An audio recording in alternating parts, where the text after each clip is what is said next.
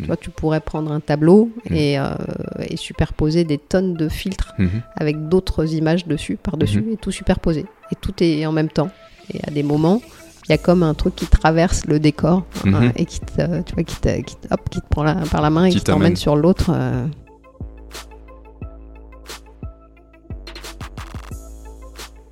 Du coup, je suis aujourd'hui avec Jessica. Salut Jessica. Salut Mourad. Euh, alors, on s'est rencontrés euh, d'une manière intéressante parce que tu es euh, l'ami d'un ami C'est ça. qui est Franck, avec qui euh, j'ai tourné le deuxième épisode. Euh, et puis, depuis, bah, tu as suivi les podcasts et puis on est entré en contact. Alors, bien sûr, j'étais en Suisse. Assez récemment, tu me recontactes et je revenais à Paris. On a fait un truc ensemble. On est allé voir un, un événement que certains qualifieraient de perché, qui était très intéressant. C'était au Grand Rex. Comment ça s'appelait déjà? C'était la journée de l'extraordinaire, quelque chose comme ça ouais. Ouais, exactement, Mm. exactement. Et, euh, et puis euh, est, venue l'idée de, de faire quelque chose ensemble, de, de partager une conversation, notamment autour de, des explorations spirituelles, parce que je crois savoir que euh, très tôt dans ton enfance, tu as vécu des, des expériences assez, assez fortes, donc on, on va explorer ça aujourd'hui. Avec plaisir. Euh, bah, je te propose d'entrer euh, tout de suite dans le, dans le cœur du sujet. Euh, C'est quoi ces expériences? Je crois que c'est 4 ans et demi et 7 ans. Il y a deux trucs qui se sont Alors ouais, passés. le, le tout, le tout début, le démarrage, c'est vraiment euh, bah, d'abord un accident de voiture, donc euh, en tant que piéton, euh, à l'âge de 4 ans et demi, avec ma grand-mère, où on se fait percuter par une voiture qui, qui fait un délit de fuite derrière, et moi je rebondis sur le toit d'une autre voiture. Et du coup, j'ai un traumatisme crânien, je traverse un... bah, Je ne me souviens pas exactement du temps où j'ai eu... Du, enfin, j'étais dans le coma. Mhm. Et, euh, et à partir de là, bon, euh, je suis encore petite. Et vers 7 ans, un jour, je prends un bain. Je suis en peignoir, assise sur ma baignoire. Et je commence à regarder mes mains. Et au bout d'un moment, je sors de mon corps. Et je vois mes mains euh, bah, en bas de moi. quoi. Et j'entends, il faut que tu trouves ce que tu dois faire ici. Hmm. Et donc à partir de là, bah, voilà, il fallait que je trouve. Donc euh, j'ai cherché. Et je continue d'ailleurs toujours. Euh, et ça m'a fait vivre une vie euh, assez, voilà, assez singulière dans, dans, dans- dans toutes les expériences que j'ai eu la chance de- d'expérimenter. Hum. Donc euh, à partir de là, bah, je suis petite. Hmm. Mais c'est dans un environnement familial où il n'y a pas de religion, où il n'y a pas d'enseignement spirituel. Donc euh, bah, tout ça m'intrigue. Euh, Il y a des histoires un peu étranges parce que euh, dans la première partie de l'enfance, quand même, ma sœur qui est super rationnelle euh, et moi, on a vu un Indien dans notre chambre, Ah, près du rideau, quand on dormait, et on le voyait souvent toutes les deux. toutes les deux. Et bon, ça c'est resté un peu, tu vois, comme dans l'imaginaire de l'enfance, mais comme on est deux et qu'elle était plus grande que moi, euh, c'est resté quand même un, un élément aussi assez marquant. Et puis ensuite, euh, bah, j'essaye euh, voilà, de trouver des réponses. Donc à partir du moment où j'ai su lire, en fait, ça a été un truc dingue. Pour moi, vraiment, apprendre à lire et à écrire m'a m'a sauvée, on va dire, euh, parce que j'avais eu une enfance quand même assez compliquée dans le, dans le début de l'enfance. Et quand j'apprends à lire, les mots, je t'en tombe amoureuse, vraiment. Enfin, il y a quelque chose de très très fort euh, et de singulier. Bon, aujourd'hui, voilà, c'est très important dans ma vie aussi. Oui, euh, excuse-moi de t'interrompre, et justement, euh, je trouve ça intéressant de partir de ton histoire, et ça nous amène aussi à ce que tu fais aujourd'hui, puisque tu es journaliste. Ouais. Ah ouais, et puis j'écris beaucoup, j'aime énormément écrire, j'ai vraiment un, un amour euh, du langage qui est presque charnel. J'avais une, une astrologue là qui m'avait dit ça il y a quelques années, que j'avais, euh, je crois, euh, Vénus en Capricorne et que c'était normal que j'ai un ra- rapport sensuel à, à l'écriture et à la lecture. Mhm. Mais il y a vraiment ce truc où à partir du moment où je peux mettre des mots, il y a quelque chose. Donc euh, dans ma quête de, de compréhension par rapport à, à ces choses euh, et à ce message que j'avais reçu quand je suis sortie de mon corps, c'est passé énormément par la lecture. Donc euh, à 14-15 ans, je commence à lire les, les livres de Carlos Castaneda. Mhm. Et là, c'est juste euh, énorme. Euh, vraiment, je m'en nourris. Je démarre des expériences. Donc pendant des années, j'ai essayé de faire ce regard flou euh, qui l'explique hyper bien, comme ça, où tu voilà, essayes de percevoir des choses. J'ai- J'étais devant pendant des heures devant des flammes de bougies, Mm. devant des verres que j'essayais de faire bouger. Enfin, voilà, ça a été vraiment une quête, quoi. Ah, ah. Et, et pour en revenir, pour revenir un petit peu en arrière, à 7 ans, tu, tu, tu sors de ton corps et tu entends cette voix. Euh, Comment, comment est-ce que l'enfant euh, que tu étais le vit à ce moment-là? C'est quoi les sentiments? C'est quoi Quelle est ta première réaction après ça? Mais je crois que dans l'enfance, en fait, c'est pas si étrange que quand ça nous arrive plus tard. Donc Mhm. euh, je le vis comme une sorte de truc un peu ludique, euh, extraordinaire qui s'est passé. Mais il n'y a pas Ouais. de mouvement de peur, il n'y a pas de... Tu vois, ça reste un truc, waouh, quoi. Et après, je me dis, on va pas me croire. Parce que tu te dis, bah oui, on va te dire, oui, ok. Donc euh, j'étais énormément dans l'imaginaire aussi, hein, ça c'est imp- important de le, de le préciser. Parce que Ok, déjà avant ça. Ouais, avant ça. Parce que la première partie d'enfance, elle est assez compliquée. Et du coup, il y a vraiment. euh, bah, pour être, enfin, raconter brièvement, on vivait avec ma sœur et moi avec euh, notre mère qui allait pas bien du tout, qui Mhm. avait une phobie de l'extérieur. Donc, nous, en fait, jouer avec les autres enfants, c'était pas, C'était déjà possible. compliqué. Donc, c'était derrière la fenêtre. Et du coup, Mhm. derrière la fenêtre, on avait un- une chambre où il y avait une fenêtre et en dessous, il y avait un plexi euh, Mhm. transparent. Donc, je passais des heures assise devant le plexi à regarder les autres dans la vie. Et moi, j'étais derrière la vitre. Et du coup, je me racontais des tonnes d'histoires qui étaient nourries par euh, les histoires que j'écoutais dans des disques, les dessins animés. Donc, dans le garage, j'imaginais qu'il y avait euh, Jonas et la baleine. Enfin, j'avais. Hmm. Voilà. Donc, quand je sors de mon corps, je suis encore dans ce monde euh, vraiment où la réalité et l'imaginaire se chevauchent euh, d'une manière très, très fine. Mhm. Ouais, euh, une, une porosité naturelle euh, à laquelle je peux me, je peux me connecter à un certain niveau parce que je pense que moi aussi j'ai vécu une, enfant, une enfance où euh, l'imaginaire était très présent parce que j'avais du, j'avais du mal à entrer dans la vie et dans les choses et du coup, euh, du coup c'était beaucoup plus facile pour moi d'être euh, dans tout- toutes ces idées, ces contes même qui m'ont beaucoup parlé. hein. Donc ça, c'est à cet temps, ce qui est intéressant, c'est qu'en fait, tu- en, en t'écoutant, j'ai l'impression que ça a suscité une curiosité énorme. Euh, tu le dis, tu, c'est ce que tu dis d'ailleurs, plus que de la peur, c'est, c'est de la curiosité en fait. Oui, c'est une sorte de, d'ouverture, quoi. C'est quelque Ouais. chose qui ouvre un monde. Après, euh, plusieurs fois dans ma vie, je me suis dit, euh, si j'avais pas eu cet intérêt-là, cette Oui. ouverture-là, je me serais ennuyée. Hmm. Alors bon, après, il y a tout un cheminement aujourd'hui où justement, c'est, euh, voilà, tu te dis, bah oui, tu es aussi dans la vie et être euh, dans cette spiritualité, c'est aussi être dans les plaisirs simples et pas tout Ouais. le temps des trucs extraordinaires, Ouais. évidemment. Mais quand même, moi, ça a donné une coloration, Hmm. quelque chose de euh, vraiment, voilà, puissant et, et- et- et vraiment euh, enfin, tu vois, qui m'a qui m'a permis de me construire avec avec euh, une certaine euh, passion, une, voilà. Ouais. Mm. Est-ce que tu t'es demandé euh, ce que c'était ou qui c'était cette voix? Alors Qui te oui, dit ouais. que tu dois trouver euh, ce Ouais. que tu es venu faire oui, oui, souvent. En fait, euh, Ah elle a pris des visages, tu vois, selon mon évolution aussi par rapport à comment résonnaient les, les choses spirituelles que je pouvais lire. Mm. Et après, je, je, je me suis dit que c'était peut-être euh, moi-même.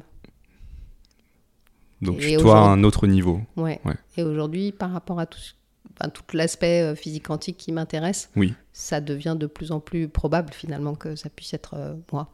Ça fait sens. C'est ça. Euh, donc quand tu dis toi, tu veux dire une partie plus élevée, ton âme, quelque chose comme ça, ou autre chose Ouais, enfin, c'est pas forcément en termes d'élévation, mais en termes de, de, de multidimensionnalité. D'accord. Euh, pour moi, il y a plein de choses dans l'existence euh, aujourd'hui que je peux capter qui sont presque des événements de rétrocognition. Euh, où finalement. Alors rétrocognition, est-ce que tu peux définir? Ben, ça voudrait dire que il y a une part de nous qui a déjà vécu ce qu'on est en train de vivre. D'accord. Ah, intéressant. Et du coup, il y a vraiment tout un fil. Enfin, on a tous plein de fils de possibles euh, Oui. par rapport à voilà à l'instant, à maintenant. Mm. Il y a plein de possibles sur cet après-midi et on va en, on va en prendre un et on va le prendre avec des fréquences énergétiques, euh, les tiennes et les miennes, Mhm. qui vont se répondre et se correspondre. D'accord. Et en même temps, il y a une partie de nous, pour moi, hein, euh, c'est vraiment ma, ma croyance, quoi, qui, euh, qui finalement a déjà euh, vécu plusieurs de ces possibles et qui peut se, tu vois, si tu es justement dans cet euh, accueil, peut se manifester. Et du coup, c'est, pour moi, c'est l'explication des synchronicités. Est-ce que ce serait pas aussi l'explication du déjà vu à un certain Oui, niveau? ouais. Parce que moi j'ai souvent, j'ai très souvent des déjà vus et, et, et très souvent je, je, je me dis, euh, je crois qu'il faut que je fasse quelque chose différemment là. Je sais pas pourquoi c'est le truc qui me vient à chaque Ah ouais. fois dans les, dans les déjà vus. Ah ouais. Comme si euh, je, je, C'était un rappel d'un chemin euh, que tu avais déjà emprunté et qu'il fallait en prendre un autre, quoi. C'est comme ça que je le vis, Hmm. sans savoir pourquoi ni comment, etc. Mais donc je, je capte mieux un peu ce que tu, ce que tu veux dire.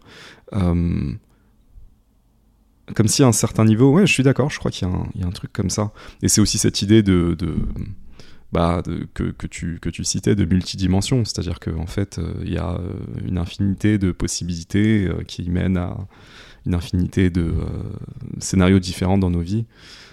Mais là, on est vraiment tout de suite dans de la physique quantique et waouh. Et alors, qu'est-ce que tu voulais dire par ça dans ton expérience, la rétrocognition? Ben, que finalement, cette voix, euh, voilà, tout au long de ma vie, j'ai pu m'interroger Oui. sur euh, voilà, d'où elle venait. Ouais. Et, euh, bah, qu'aujourd'hui, voilà, c'est pour moi, c'est effectivement euh, ma part, ma part non incarnée, mais, mais, mais tu vois, très présente. C'est une sorte d'écho de mon âme. Hmm, mhm. Alors tout ça, ça pose, ça pose d'autres questions que j'ai commencé à, à explorer dans, dans des épisodes précédents, mais tu vois, ça pose ces histoires d'incarnation et de réincarnation et d'âme et de- du fait de dire euh, que potentiellement on vit plusieurs existences ou que potentiellement euh, une âme peut s'incarner sur différents plans. Donc pour, pour toutes les personnes qui euh, ne croient pas en ça ou peut-être même ont jamais entendu ces histoires, j'imagine que c'est assez fou. Ça l'était pour moi, étant, étant plus jeune, ayant grandi dans une religion en plus. Mais euh, intuitivement, j'ai toujours euh, senti qu'il y avait un truc. Tu Mm. vois, moi, quand j'avais, euh, je pense quand j'avais 6 ans, je, je me souviens, hein, je regardais par le balcon de, de, de, de, de la, de l'appart, je regardais dehors et je me disais, je vois pas tout. Je sais qu'il y a un autre truc, je le sais, mais je le vois pas. Je sais pas ce que c'est, je le sais plus en Mhm. réalité, mais je suis sûr qu'il y a un truc. Tu vois, moi j'ai toujours eu ce, Mm. euh, cette intuition très forte sans savoir ce que c'était. Ouais.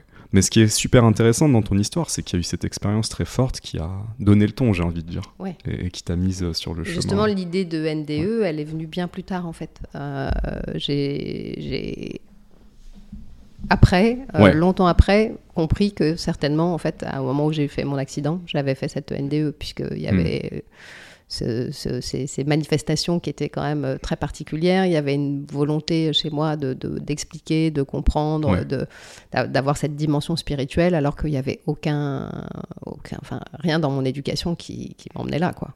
Ouais, donc t'as grandi dans une famille qui était pas du tout euh, Pas du tout. religieuse Avec- ou qui- qui- spirituelle. ouais, qui pensait que voilà, on- quand on était mort, on était mort et on était de la poussière et que tout s'arrêtait. Il se passait plus rien. C'est ça. Ouais. J'ai toujours euh, une grosse résistance à cette idée, euh, sans, sans, sans complètement euh, adhérer aux propositions religieuses du paradis et de l'enfer. Euh, j'ai toujours eu une grosse résistance à l'autre proposition euh, plutôt athée qui était de dire euh, bah c'est fini, tu débranches l'écran, écran noir, voilà, dans l'éternité, il n'y a plus rien. Ouais. Pareil, c'est des trucs intuitifs, c'est difficile de. C'est ça. Alors moi après sur ce sujet-là, mais ça, ça va nous emmener très très loin, mais euh, voilà sur ce sujet-là, il y a vraiment, bah, j'ai eu besoin effectivement à des moments d'expérimenter, euh, est-ce que, enfin d'aller tester, est-ce que je peux avoir euh, des certitudes par rapport à cette après-vie. Hmm. Et malheureusement, euh, j'ai eu quand même pas mal de décès euh, et de deuil dans ma famille Mhm. euh, à faire à partir de l'âge de 30 ans. Mhm. Et euh, bah, de par mon travail, j'étais en lien, enfin j'avais connaissance de médiums qui échangeaient avec les défunts. Oui. Donc bah, je me suis dit, je vais essayer. Ouais. Et là, j'ai eu vraiment, euh, bah, pour moi, euh, à 100% aujourd'hui, j'ai plus aucun doute. J'ai même pas à 0,5% de doute de est-ce qu'il y aurait quelque chose après Hmm. parce que j'ai des défunts, des gens qui sont dans mon arbre généalogique que je n'ai même pas connus, qui m'ont donné des informations de fou Hmm. et que j'ai pu vérifier. Mhm. Donc, concrètement, euh, Très dans- concrètement. dans la vraie vie. dans la vraie vie. Ouais. qu'il y a tout un travail justement par rapport à, à ce, ce- ce- ce début de vie un peu douloureux, une histoire familiale un peu complexe. Ouais. Il y a vraiment tout un travail de- d'archéologie que j'ai pu faire qui m'a animée, euh, en plus de ces recherches autour de la spiritualité qui, qui, qui- que je devais forcément accomplir. Donc, euh, quoi- expliquer pourquoi euh, justement ma mère était dans cet état-là, pourquoi Hmm. et donc, je- grâce à ces médiums, enfin notamment un médium que, que- dont je peux parler qui s'appelle Bruno euh, Charvet, Mhm. j'ai j'ai fait des connexions de dingue. Hmm. Et j'ai réussi à remonter des secrets de famille, des trucs qui, qui- qui se sont libérés depuis. quoi. Ouais. Et, Donc voilà, sur euh, l'après-vie, en tout cas, euh, effectivement, euh, je partais de très très loin avec euh, voilà, ma famille qui était totalement euh, athée et vraiment jusqu'au bout, et qui aujourd'hui réagit d'ailleurs très bizarrement. Parce Mhm. qu'à la fois par rapport aux personnes qui sont défuntes et avec qui j'ai pu échanger, il y a une certaine forme d'intérêt. Donc tu Et- as pu raconter Ouais, ces bah, le fais. expériences et les informations. Ouais, je le fais après, on peut me dire que je suis folle, on peut... Ouais. mais je le fais. Ah, Donc euh, voilà, et ça suscite un intérêt, notamment Mhm. parce que par rapport à, à ma mère de cœur, donc la mère qui m'a élevée, Mhm. euh, il y a des gens dont elle a parlé Mhm.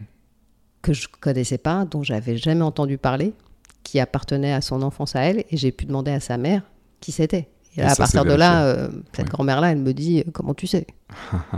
Et c'est très intéressant parce qu'elle, quand elle est décédée, j'avais Mhm. senti qu'elle allait bientôt partir. Le dernier Noël que j'ai passé avec elle, je lui ai dit quand tu es de l'autre côté, tu me fais un signe, Hmm. t'es obligé.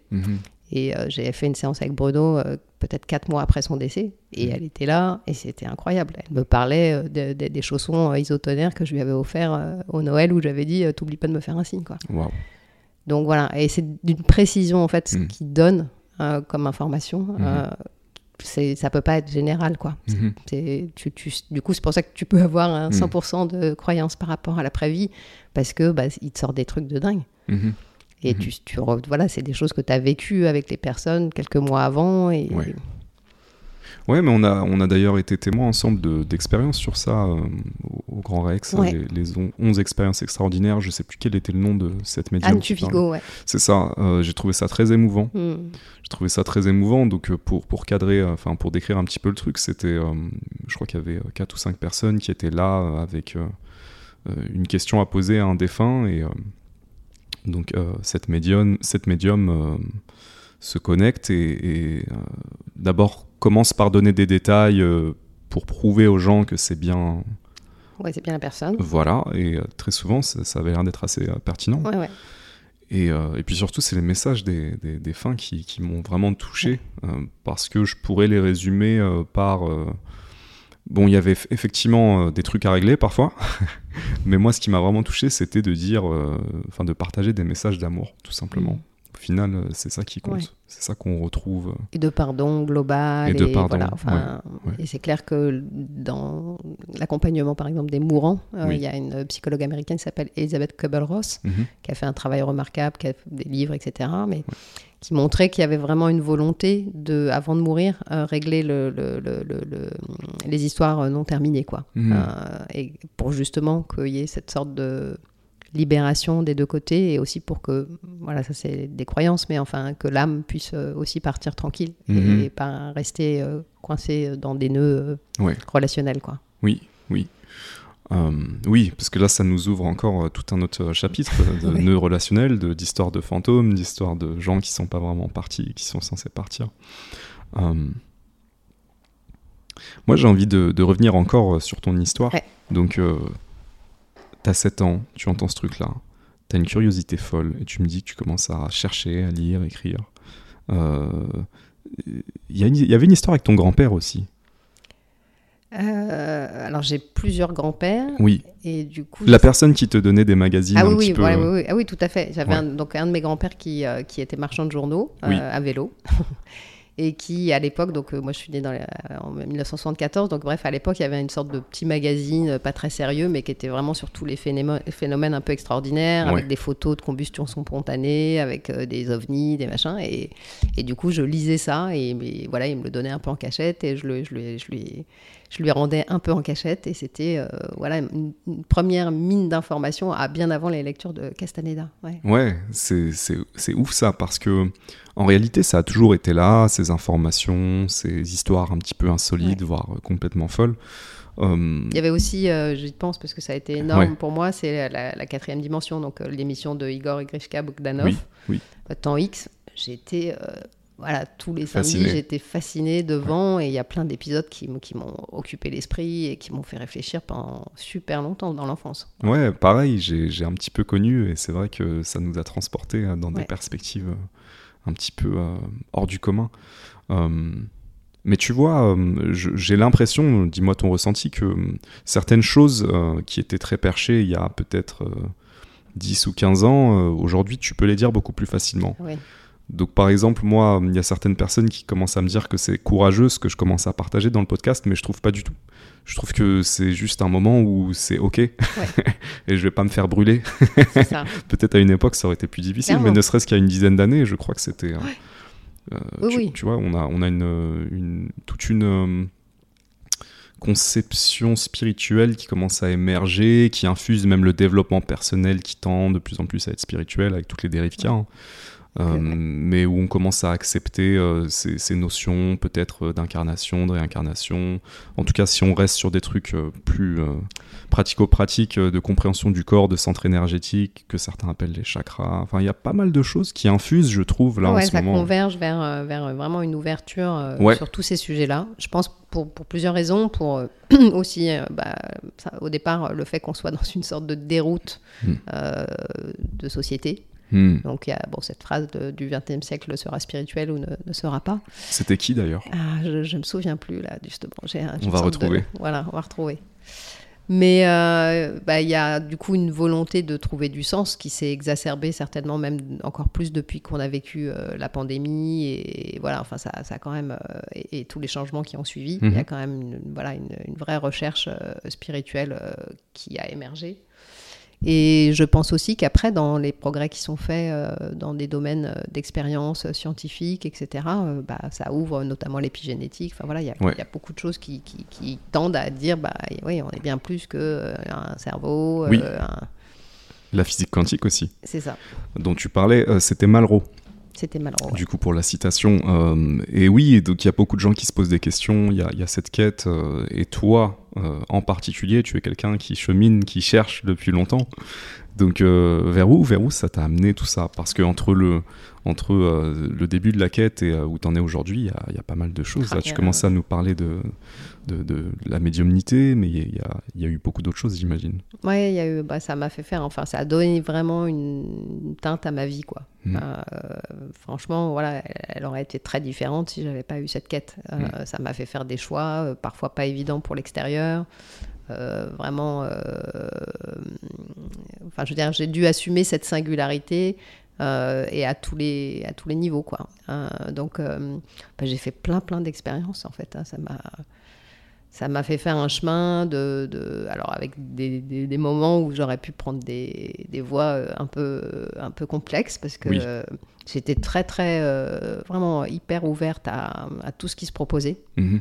Donc parfois, bah, effectivement, se sont proposés à moi avec cette ouverture des trucs qui n'étaient pas hyper cool. Notamment, mm. je me souviens, en, je sais pas quelle année j'avais, peut-être ouais, 20 ans. Je suis tombée sur des gens qui étaient dans l'église de Scientologie. Mm. J'ai, voilà, bon, après, il y avait toujours une sorte de main. Euh, quand j'allais dans des endroits un peu étranges, il y avait toujours une sorte de main qui, qui me rattrapait. Et, bon, ça s'est arrivé régulièrement dans des choses qu'ont pu me dire des médiums ou autres. C'était euh, je suis protégée. Donc, euh, mais, mm. mais, voilà, j'ai quand même pris des chemins et puis aussi, alors ça c'est important aussi d'en parler, ouais, quand j'étais fin de l'adolescence, début de, l'âge adulte, des expériences avec des drogues. Hein, mhm. euh, qui voilà je pourrais je, raconterai pas ça mhm. de cette manière-là à des jeunes ou à ma fille mais par exemple les premières fois où je prends de l'ecstasy c'est comme si ça avait euh, mis des, fils euh, en contact, euh, ça avait remis le contact, ou même mis le contact dans des zones de mon corps où, ça ne circulait pas du tout comme ça avant. Quoi.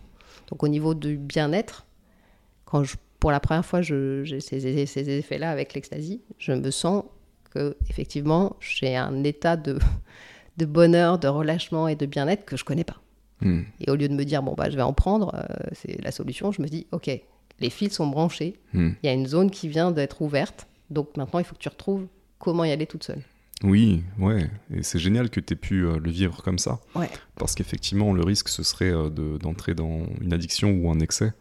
Et il y a des gens qui, ont pu se perdre là-dedans. Mais euh, c'est une substance intéressante parce que certains qui travaillent avec de manière très sérieuse l'appellent la médecine du cœur. Ouais. Et euh, il y a aussi beaucoup de recherches maintenant euh, ah bah sur, le PTSD, euh, syndrome, syndrome post-traumatique notamment, avec des gens qui reviennent de la guerre et qui sont réellement traumatisés. Donc, ouais, il y a. Y a Là, les médecines psychédéliques aujourd'hui, vraiment, justement, me, font réaliser à quel point l'expérience que j'ai eue avec cette réflexion derrière, elle était effectivement juste sans qu'il y ait la connaissance associée. Mais Exactement C'était, ça a été vraiment fort, quoi. Ouais.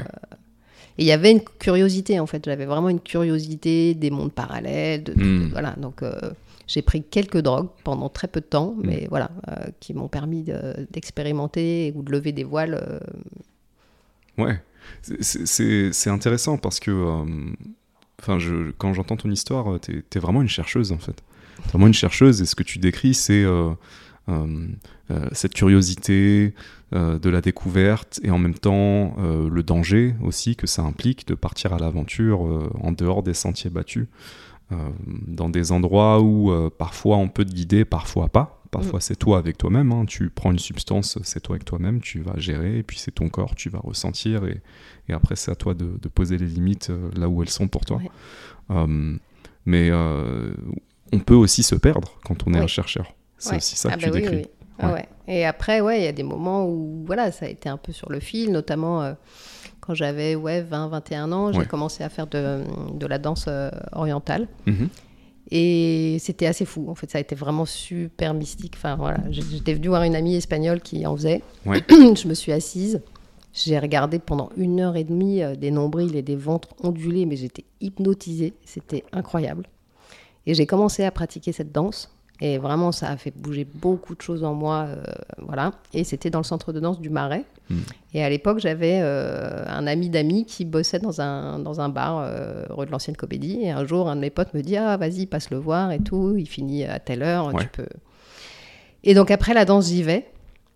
Il termine son service et Mhm. tout, et il me dit il faut que je te présente ce serveur, euh, il fait du reiki, euh, il tire les cartes, tu vas adorer, etc. Parce que j'avais cette ré- réputation dans mes groupes d'amis d'être euh, voilà cette personne euh, que tous ces sujets-là intéressent. Oui, Et donc le voilà, ils, ils finissent de ranger le, le resto, ils nettoient tout, ils mettent une chaise euh, au milieu de la pièce et je m'assois. Et là, je savais pas du tout ce que c'était le reiki à, à l'époque, Mhm. et donc je reçois un, un soin reiki. Mhm. Ensuite, le mec me tire les cartes. Et là, à partir de là, et j'ai pas eu toutes les réponses par rapport à cette expérience encore aujourd'hui, mais j'ai beaucoup cherché. Mais pendant trois mois, j'ai eu une montée de Kundalini. Et Mm. tout est dingue. Mm. Les gens m'arrêtent dans la rue. on Alors, alors qu'est-ce que qu'est-ce que c'est euh, une montée de Kundalini? Est-ce que tu peux euh, décrire Alors, euh, Bah, au moment où je le vis, je, je- déjà ce qui se passe et, et ce que ça veut dire Ouais. pour toi? Au moment où je le vis, je savais pas que c'était ça. En revanche, Ouais. moi, ce qui s'est passé, c'est qu'à partir de ce moment-là, je me retrouve avec des, alors une grosse chaleur, Oui. vraiment dans le corps tout le temps. Une, euh, mais comme un- voilà, j'ai appelé ça ma période 42 fièvre parce que vraiment Ouais. j'avais chaud tout le temps. Comment ça s'est comment c'est arrivé? Donc c'est c'est pendant euh, la séance avec euh, Je cette reçois ce personne? Reiki et ensuite euh, C'est après ça. après ça. Et ça va très vite. Parce que euh, après ce Reiki, euh, je, voilà, je, euh, je, je retrouvais un, un autre ami de, de l'ami qui bossait dans le café. Ouais. On a passé la nuit à danser en boîte. Après, Ouais. voilà, après j'ai rencontré quelqu'un. Ouais. Bon, l'histoire est folle. mais je, peux la raconter au fur et à mesure. Mais Mhm. j'ai vraiment eu ce truc de sensation corporelle d'abord. Avant que ce soit des événements, des choses, c'était tout à coup. C'est comme si on avait monté le, le- le volume du, du, du- tu vois, de la température intérieure. Donc, déjà, ça, c'était assez étrange. Je me suis retrouvée à marcher et à respirer et spontanément, sans faire aucun effort, mes, mes mains s'ouvraient à l'inspire et se refermaient à l'expire. Enfin, tu vois, tu as une sorte de... Sans que tu le contrôles. Sans que tu le contrôles Hmm. du tout. Et tout, me... voilà, je pouvais rester, je sais pas, une heure et demie à regarder la scène avec juste les lumières au milieu. Je voyais de l'or, je voyais des tonnes de trucs. avait... Hmm. J'écrivais sous, sous dictée. Donc, j'ai écrit, euh, j'ai j'ai encore des boîtes entières de, de textes que j'ai écrits euh, à cette époque-là. Alors sous dictée, c'est-à-dire Ben, enfin, sous dictée, j'écrivais spontanément avec des choses qui me venaient, mais qui étaient, tu vois, qui n'étaient pas euh, comme quand j'écrivais mes, mes, mes carnets euh, intimes, quoi. Donc là, euh, notamment, je me souviens de quelque chose qui m'a marqué, parce que n'ayant pas été du tout dans une éducation religieuse, c'était étonnant d'écrire ça. C'était que l'idée du- du- d'un messie qu'on attend, en fait, c'est pas un messie, mais c'est plein de gens qui vont s'allumer euh, et s'aligner en même temps, et, Mhm. et c'est ça qui va faire une libération euh, collective. Hmm. Donc cette idée de, de, de- de- de réveil collectif. Euh, je rêvais que je marchais pieds nus dans la terre, que je prenais des arbres dans mes, dans mes bras, alors que je suis née à Paris, que j'ai jamais vécu à la campagne. Je- Enfin, c'était voilà, c'était assez dingue. Je- alors aussi un truc, oui, qui, qui a été très très violent à gérer quand ça s'est déclenché, c'est que dès que j'allais quelque part, je faisais sauter les ampoules électriques. Hmm. Donc au début, c'est rigolo, tu vois, t'arrives à une soirée, bam, tu fais sauter les trucs. Puis au bout d'un moment, ça fait peur. Puis ça fait peur aux autres aussi, quoi. Ouais, bah au début tu, tu te dis que c'est pas forcément toi, et puis ça arrive euh, plusieurs fois, et là tu dis ok, il se passe un truc. Il se passe un Et- vrai truc et ça, ça devient un peu effrayant, quoi. Ouais, et puis c'est énergétique en plus. euh, complètement. parce que comme tu, ce que tu décris, c'est qu'il y a un, euh, ça chauffe quoi à l'intérieur, la température a augmenté. Et donc tu décris euh, des perceptions visuelles, des informations qui te traversent, et, et donc tu commences à écrire sans savoir exactement d'où ça vient. Ouais. Euh, euh, tu, tu as, il y a d'autres choses qui t'ont marqué dans, ces choses que tu as Ouais, notamment, ce qui, est, c'est assez, ce qui est assez étonnant, c'est que cette, euh, voilà, ces trois mois, c'est que ça correspond en même temps à, je crois que c'est le lendemain même de cette séance de, de Reiki, Ouais. où je retourne euh, voir les potes dans le café, et là, je fais la connaissance de, de- de quelqu'un que j'avais jamais vu, et qui me parle et qui me dit, je, je viens de l'Ouest. C'était super énigmatique, dit comme ça, et en fait qui était un, un- quelqu'un qui était moitié, euh, moitié argentin, moitié français, qui euh, faisait des, des études de philo à Paris et qui était Navy SEAL, donc nageur de combat euh, aux États-Unis, Mhm. en Californie. Mhm. Et sorte de big love qui démarre, Ouais. assez incroyable. Il repart et en fait la descente, euh, enfin en tout cas l'absence d'effet de, de, de Kundalini, la fin de cette expérience va vraiment correspondre à la fin de cette histoire. Hmm. Et là, j'ai pas toutes les clés encore aujourd'hui, j'ai pas eu toutes les infos. Mais en gros, je vais le rejoindre donc peut-être un mois après. Hein, il doit avoir des vacances, tout ça. Mhm, Donc euh, mhm. je craque ma tirelire, je, je prends un billet euh, pour, pour euh, Los Angeles. Et euh, bon, déjà le voyage est épique. euh, c'était un, voilà, c'était un, comment dire, un charter euh, qui a bugué, donc j'ai dormi sur la moquette de, de San Francisco, de l'aéroport de San Francisco. Après, il pouvait plus venir me chercher. Les donc, aventures du voyage. voilà. Et là, j'arrive et finalement, il n'a pas de vacances. Donc j'ai passé 15 jours enfermé dans une chambre sur une base de l'armée américaine, à pas comprendre, avec tous ces effets que j'avais, et à Mhm. pas comprendre ce que je faisais là. Tu avais encore ces perceptions à ce moment-là ouais. et, et l'effet de la Ouais. montée de Kundalini. C'était fou. Hmm. Et je me suis demandé vraiment qu'est-ce que je fais? Je suis sur une base de l'armée, quoi. Ouais. C'est pas neutre, quoi. Je suis caché Ouais. et j'ai toutes ces perceptions. Hmm. Et Qu'est-ce que tu perçois euh, dans cette base à ce moment-là? Qu'est-ce que tu vis? Bah, surtout, j'ai beaucoup de canalisation, donc beaucoup de choses que j'écris. Ouais. Après, je me retrouve euh, bah, dans une sorte de déception par rapport à cette histoire euh, affective. quoi. Bon, alors, il y pouvait rien, évidemment, que, que tout à coup, il soit pas euh, dispo pour des vacances, mais voilà, il y avait une sorte, vu l'intensité avec laquelle cette histoire avait démarré, me retrouver là, euh, et puis après le soir, tu vois, des fois aller manger, euh, je sais pas, j'ai l'impression d'être dans Dallas, j'étais dans une piscine avec un verre, avec des gens qui... voilà, c'était pas mon, mon, mon plan love story que j'avais imaginé du tout. Ouais. Et quand il me ramène à l'aéroport et que je repars, pendant 9 heures de vol, je vais pleurer. Hmm. Je vais pleurer, mais vraiment tout le vol. Je me rappelle, j'ai pas ouvert les yeux, ça Mm. coulait. Je, je regardais, Mm. je calculais pas les gens qui étaient assis à côté de moi. Quand j'arrive à Roissy, les gens pleurent. Et là, je me dis, qu'est-ce qui se passe, quoi? Parce qu'au bout d'un moment, tu vois, il y avait une sorte de, quand même, de fatigue. Euh, trois mois, c'est long. Percevoir des tonnes de trucs, etc. Mm. Tu as peur de, à un moment donné, de perdre la, perdre la tête, quoi. Quand tu dis que les gens pleurent à Roissy, il y a- Roissy, il y a, gens, plusieurs personnes qui pleurent? Tu Ouais. croises plusieurs personnes qui pleurent? À Roissy, les gens pleuraient parce que c'était euh, le lendemain du, de la mort de Lady Diana sous le pont de l'Alma. Ah. Mais voilà, je me suis dit, co- quelle corrélation il y a Oui. Comment les choses s'imbriquent Euh, C'est ça. Et puis il y a une résonance avec ce que tu ressens aussi, cette tristesse à ce Ouais. moment-là, et toi aussi Ouais. tu pleures. Ouais. Hmm. Et là, tout s'arrête. Après, j'ai plus de perception. Ça s'arrête à ce moment-là. Net. Et qu'est-ce que ça te fait quand ça t'arrête? C'est un soulagement parce Oui. que tu étais fatigué ou, ou autre chose? Ouais, c'est un soulagement parce que voilà, tu peux pas euh, raisonnablement. euh, déjà trois mois, c'était énorme, mais Mm. euh, voilà, tu sens que non, tu tiens, tu tiens pas avec euh, tous ces, toutes ces manifestations, tous ces phénomènes. Mhm. Et je me suis longtemps dit, j'y repense hein, parfois, voilà, c'était peut-être bien en fait que je le vive à cet âge-là. Parce que Mm. j'ai moins eu peur, peut-être que si aujourd'hui ça me réarrivait, ou voilà. Et en plus, après, bah, c'est vrai que j'ai évité toute ma vie de réessayer du Reiki. Dès que les gens me disaient je fais du Reiki, j'étais là, genre, non. non, Ça t'a, réveillé un truc, quoi. Ça a activé Ouais, un truc. ouais. Moi, j'ai. euh, Je suis allé voir un, un magnétiseur euh, en 2021 parce que j'avais un, un souci d'hernie discale euh, qui traînait, j'en souffrais pas mal. Donc à ce moment-là, je décide d'arrêter le sport et je cherche des moyens d'aller mieux plus vite.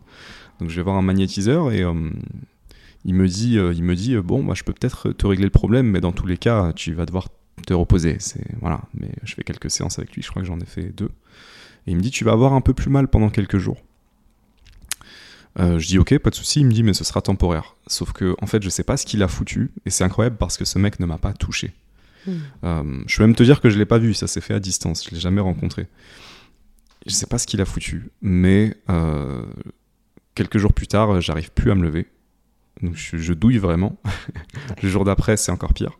Donc je le rappelle, je lui dis, je suis vraiment en souffrance, euh, je sais pas ce qui se passe. Et il me dit, bon, bah, on fait une, sé- on fait une séance, on va essayer de, d'apaiser un petit peu ça. Sauf que, en fait, ça, ça a fait que d'aller pire, Hmm. de mal en pire. Et ça, ça, ça a culminé euh, trois jours plus tard où je me retrouve aux urgences euh, et je me fais opérer d'urgence. Ah oui. Euh, donc je sais pas ce qu'il a foutu, Mais, euh, mais je, je- j'ai euh, expérimenté et pour moi c'est, évident que c'est ça. Ah oui. C'est ça. Il y a un truc qui s'est passé à un niveau énergétique qui, moi, peut-être ne m'a pas convenu, mais en tout cas, il s'est passé quelque chose. Et euh, ça a fait bouger des trucs, enfin, ça a fait péter un truc. Toi, ton expérience, elle est différente dans le sens où ça a réveillé quelque chose. Ouais, alors après, justement, je- lors d'une conférence, euh, je sais pas, peut-être euh, ouais, 10-15 ans après, euh, Ouais. j'ai demandé à une nana qui était maître Reiki, je vais raconter le truc, quoi. Elle m'a dit si, si ça c'est- si ça t'est arrivé, c'est que tout ça, tout, ce que tu as eu comme perception, tu les as dans ton bagage. Déjà, exactement. Que ça les a juste euh, d'un seul coup fait sortir. Et effectivement, c'est un peu risqué, quoi, parce que euh, parce que c'est violent, quoi. Ouais, euh, ces expériences de mon- montée de Kundalini, elles sont très présentes dans, la, dans les spiritualités orientales Ouais. depuis des milliers d'années. Mais elles vont aussi de pair avec parfois la mort. Mhm. C'est-à-dire que c'est très dur à supporter et il y a Ouais. des personnes qui crament tout simplement parce que c'est trop. Et, et je crois que je peux comprendre ce que c'est parce que, à mon niveau, avec le chamanisme, j'ai été dans des perceptions assez euh, waouh. Je peux en partager une que j'ai pas encore partagée. C'était, euh, bah, c'est la plus récente, c'est la dernière. C'était au, Mexique. Euh, donc avec un ami et, un chaman, on, mange un, cactus psychédélique, le peyote. Alors moi j'aime bien faire ce genre d'expérience quand je suis à des moments de transition, par exemple quand je suis entre deux boulots ou quand il y, a du grand changement dans ma vie, tu vois. Donc à chaque fois, à chaque fois j'essaie de marquer le coup avec quelque chose comme ça, mais euh, je suis jamais prêt à ce qui va arriver. C'est un peu le rite initiatique. C'est un petit peu ça, ouais. Et du coup, euh, alors c'est assez fou parce que euh, très rapidement, euh, pendant cette cérémonie, c'est juste moi, mon ami, le chaman, au milieu du désert mexicain, mon ami change de visage. Et complètement. Et là, on est tous les deux des guerriers mongols. Euh, au sommet d'une montagne et il y a le feu et il commence à pleuvoir dans le désert d'ailleurs il commence à y avoir beaucoup de vent et là on est vraiment dans une montagne alors que quelques minutes avant la cérémonie tu vois il faisait chaud et là, tu as la tempête qui arrive, il commence à pleuvoir des cordes, et on a une couverture sur le dos, et on est, autour du feu. Euh, et là, pour moi, on est vraiment des guerriers mongols dans les steppes, et, je contrôle plus ce qui sort de ma bouche. Et là, je commence à parler, et lui commence à me répondre. Et là, je suis transporté euh, comme si c'était une autre vie, tu vois, où on a été ces guerriers. Euh, et, et- et comme, comme ce que tu décrivais un petit peu en canalisation, je contrôle vraiment pas ce qui sort de ma bouche et je crois que mon ami non plus. Mais euh, c'est comme le souvenir de moments passés et en même temps, ce qui se trame, c'est qu'il y a des résonances avec notre vie présente, Hmm. tu vois. Donc, pour résumer les choses simplement, ce qui se passe dans la conversation, c'est qu'on on se rend compte tous les deux qu'on a fait des conneries dans cette vie de guerrier mongol parce que euh, parce que on pensait qu'on était tout puissant et surpuissant et du coup on a fait beaucoup de mal à beaucoup de gens. Euh, et ça aujourd'hui d'une manière peut-être certains appelleraient ça le karma. Il y a d'autres trucs, il y a ces trucs là qui se jouent à moindre mesure. hein. Enfin dans une moindre mesure, on n'est plus du tout en train de massacrer des gens, de kidnapper des gens, etc. Mais il y a des trucs qui sont ici aussi. Les nœuds dans, dans vos chemins respectifs Exactement. sont expliqués par euh, Ouais. notamment cette, cette, cette, cette- cette vie-là. Quoi. Notamment, ouais. Parce qu'après, euh, potentiellement, il y en a beaucoup plus. Mais euh, ça me donne une autre perspective sur ma vie, certains de mes challenges, certaines de mes résistances ou de mes habitudes égoïstes. Tu vois, donc il y a quelque chose de, de, de libérateur là-dedans aussi. euh, beaucoup de, il y a beaucoup de compassion qui en est sortie. Euh, et en même temps, pourquoi je te raconte cette histoire? Parce qu'on était sur la Kundalini et, et le fait qu'il y a des gens qui crament quand ils ont trop de perceptions. Donc quand je dis cramer, ça veut aussi pot- pot- potentiellement vouloir dire mourir pour certaines Mhm. personnes. D'ailleurs, je suis convaincu qu'une grande partie des gens qui sont dans des asiles psychiatriques sont en fait des gens qui ont touché des trucs qui Bien étaient sûr. trop durs à, à intégrer pour notre Mm. mental et notre d'humain tout simplement. Puis même notre conception de la vie. Euh, donc tu, tu crames à un certain niveau, voilà, tu disjonctes. Ben moi, euh, quand je perçois ça, je suis pas loin de disjoncter. Mm. Voilà. Euh, alors ça m'aide de me dire que j'ai pris une substance euh, psychédélique et que ça va Ça, passer. Tout va, revenir, va redevenir normal dans ça va, dans mais en même temps, je vais, tel- ça va tellement loin dans les perceptions et j'entends des voix, et je peux communiquer avec euh, des esprits, des animaux. Enfin, c'est tellement fort pour moi qu'il y a une partie de moi qui veut juste redescendre Mm. et qui veut que ça s'arrête. Mm. Donc, j'imagine pas ce que ce serait euh, pendant trois mois, Mm. pendant toute une vie. Mm. Euh, je pense que certaines personnes le vivent et du coup après euh, sont- ces personnes-là sont Ouais. sur un chemin très différent où où il y a, il y a tout un, un travail justement pour apprendre à, à vivre avec. Euh, mais ouais, c'est waouh. Ouais, je te dis, j'ai vraiment rétrospectivement l'idée que, euh, voilà, heureusement que j'avais ça, j'avais 20 ans, et Mm. qu'il y avait une sorte de, tu vois, j'étais vraiment tellement en quête de trucs, euh, tu vois, d'expérience et tout, que là, ça Ouais. m'arrive, et que je le vis pas si mal, même si à des moments, je suis sur un fil, parce que notamment, je me rappelle, à l'époque, j'avais un, un- un amoureux que je venais de quitter, etc. J'avais gardé des liens avec sa grand-mère, et euh, je vais déjeuner avec sa grand-mère et, et son cousin, et euh, quand je parle, sa grand-mère, elle, elle dit à son petit-fils, euh, elle lui caresse le bras, et, enfin, elle lui touche le bras, elle lui dit, elle parle comme le prophète. Et là, tu vois, je, je prends peur, Hmm, je m'en vais. Hmm. Parce que je me dis, je suis traversée par euh, bien, bien, bien au-delà que de, de moi. Mais quand tout à coup, je vois les gens qui me regardent comme ça, ça j'ai pris la fuite. Je me Mm. rappelle vraiment quand elle a dit ça, j'ai dit, oh là là, je dois y aller. Mm. Et, et je suis partie, et j'étais dehors, et je me disais, qu'est-ce qui m'arrive? Hmm. je me souviens aussi d'une fois où j'étais vers le, vers le, le boulevard Saint-Michel où quelqu'un m'arrête, et un, un homme, euh, voilà, euh, lambda, qui me dit euh, Je suis un nez, un nez pour le parfum, est-ce que vous savez ce que vous sentez? Donc là, je me dis Qu'est-ce que c'est que ce truc Ouais. Il me dit Vous sentez l'éveil, si vous voulez, revenez dans une demi-heure, dans tel café, je vous explique. Et, et les gens m'arrêtaient non-stop. Je pouvais mettre, je sais pas, deux heures à, rentrer chez, chez moi euh, Ouais. parce que j'étais arrêtée. On m'a donné euh, des bibles, Ouais. des médailles Mhm. des, des trucs, tu vois, de fou. Mm. Où Vraiment, euh, tout l'univers entier te parle.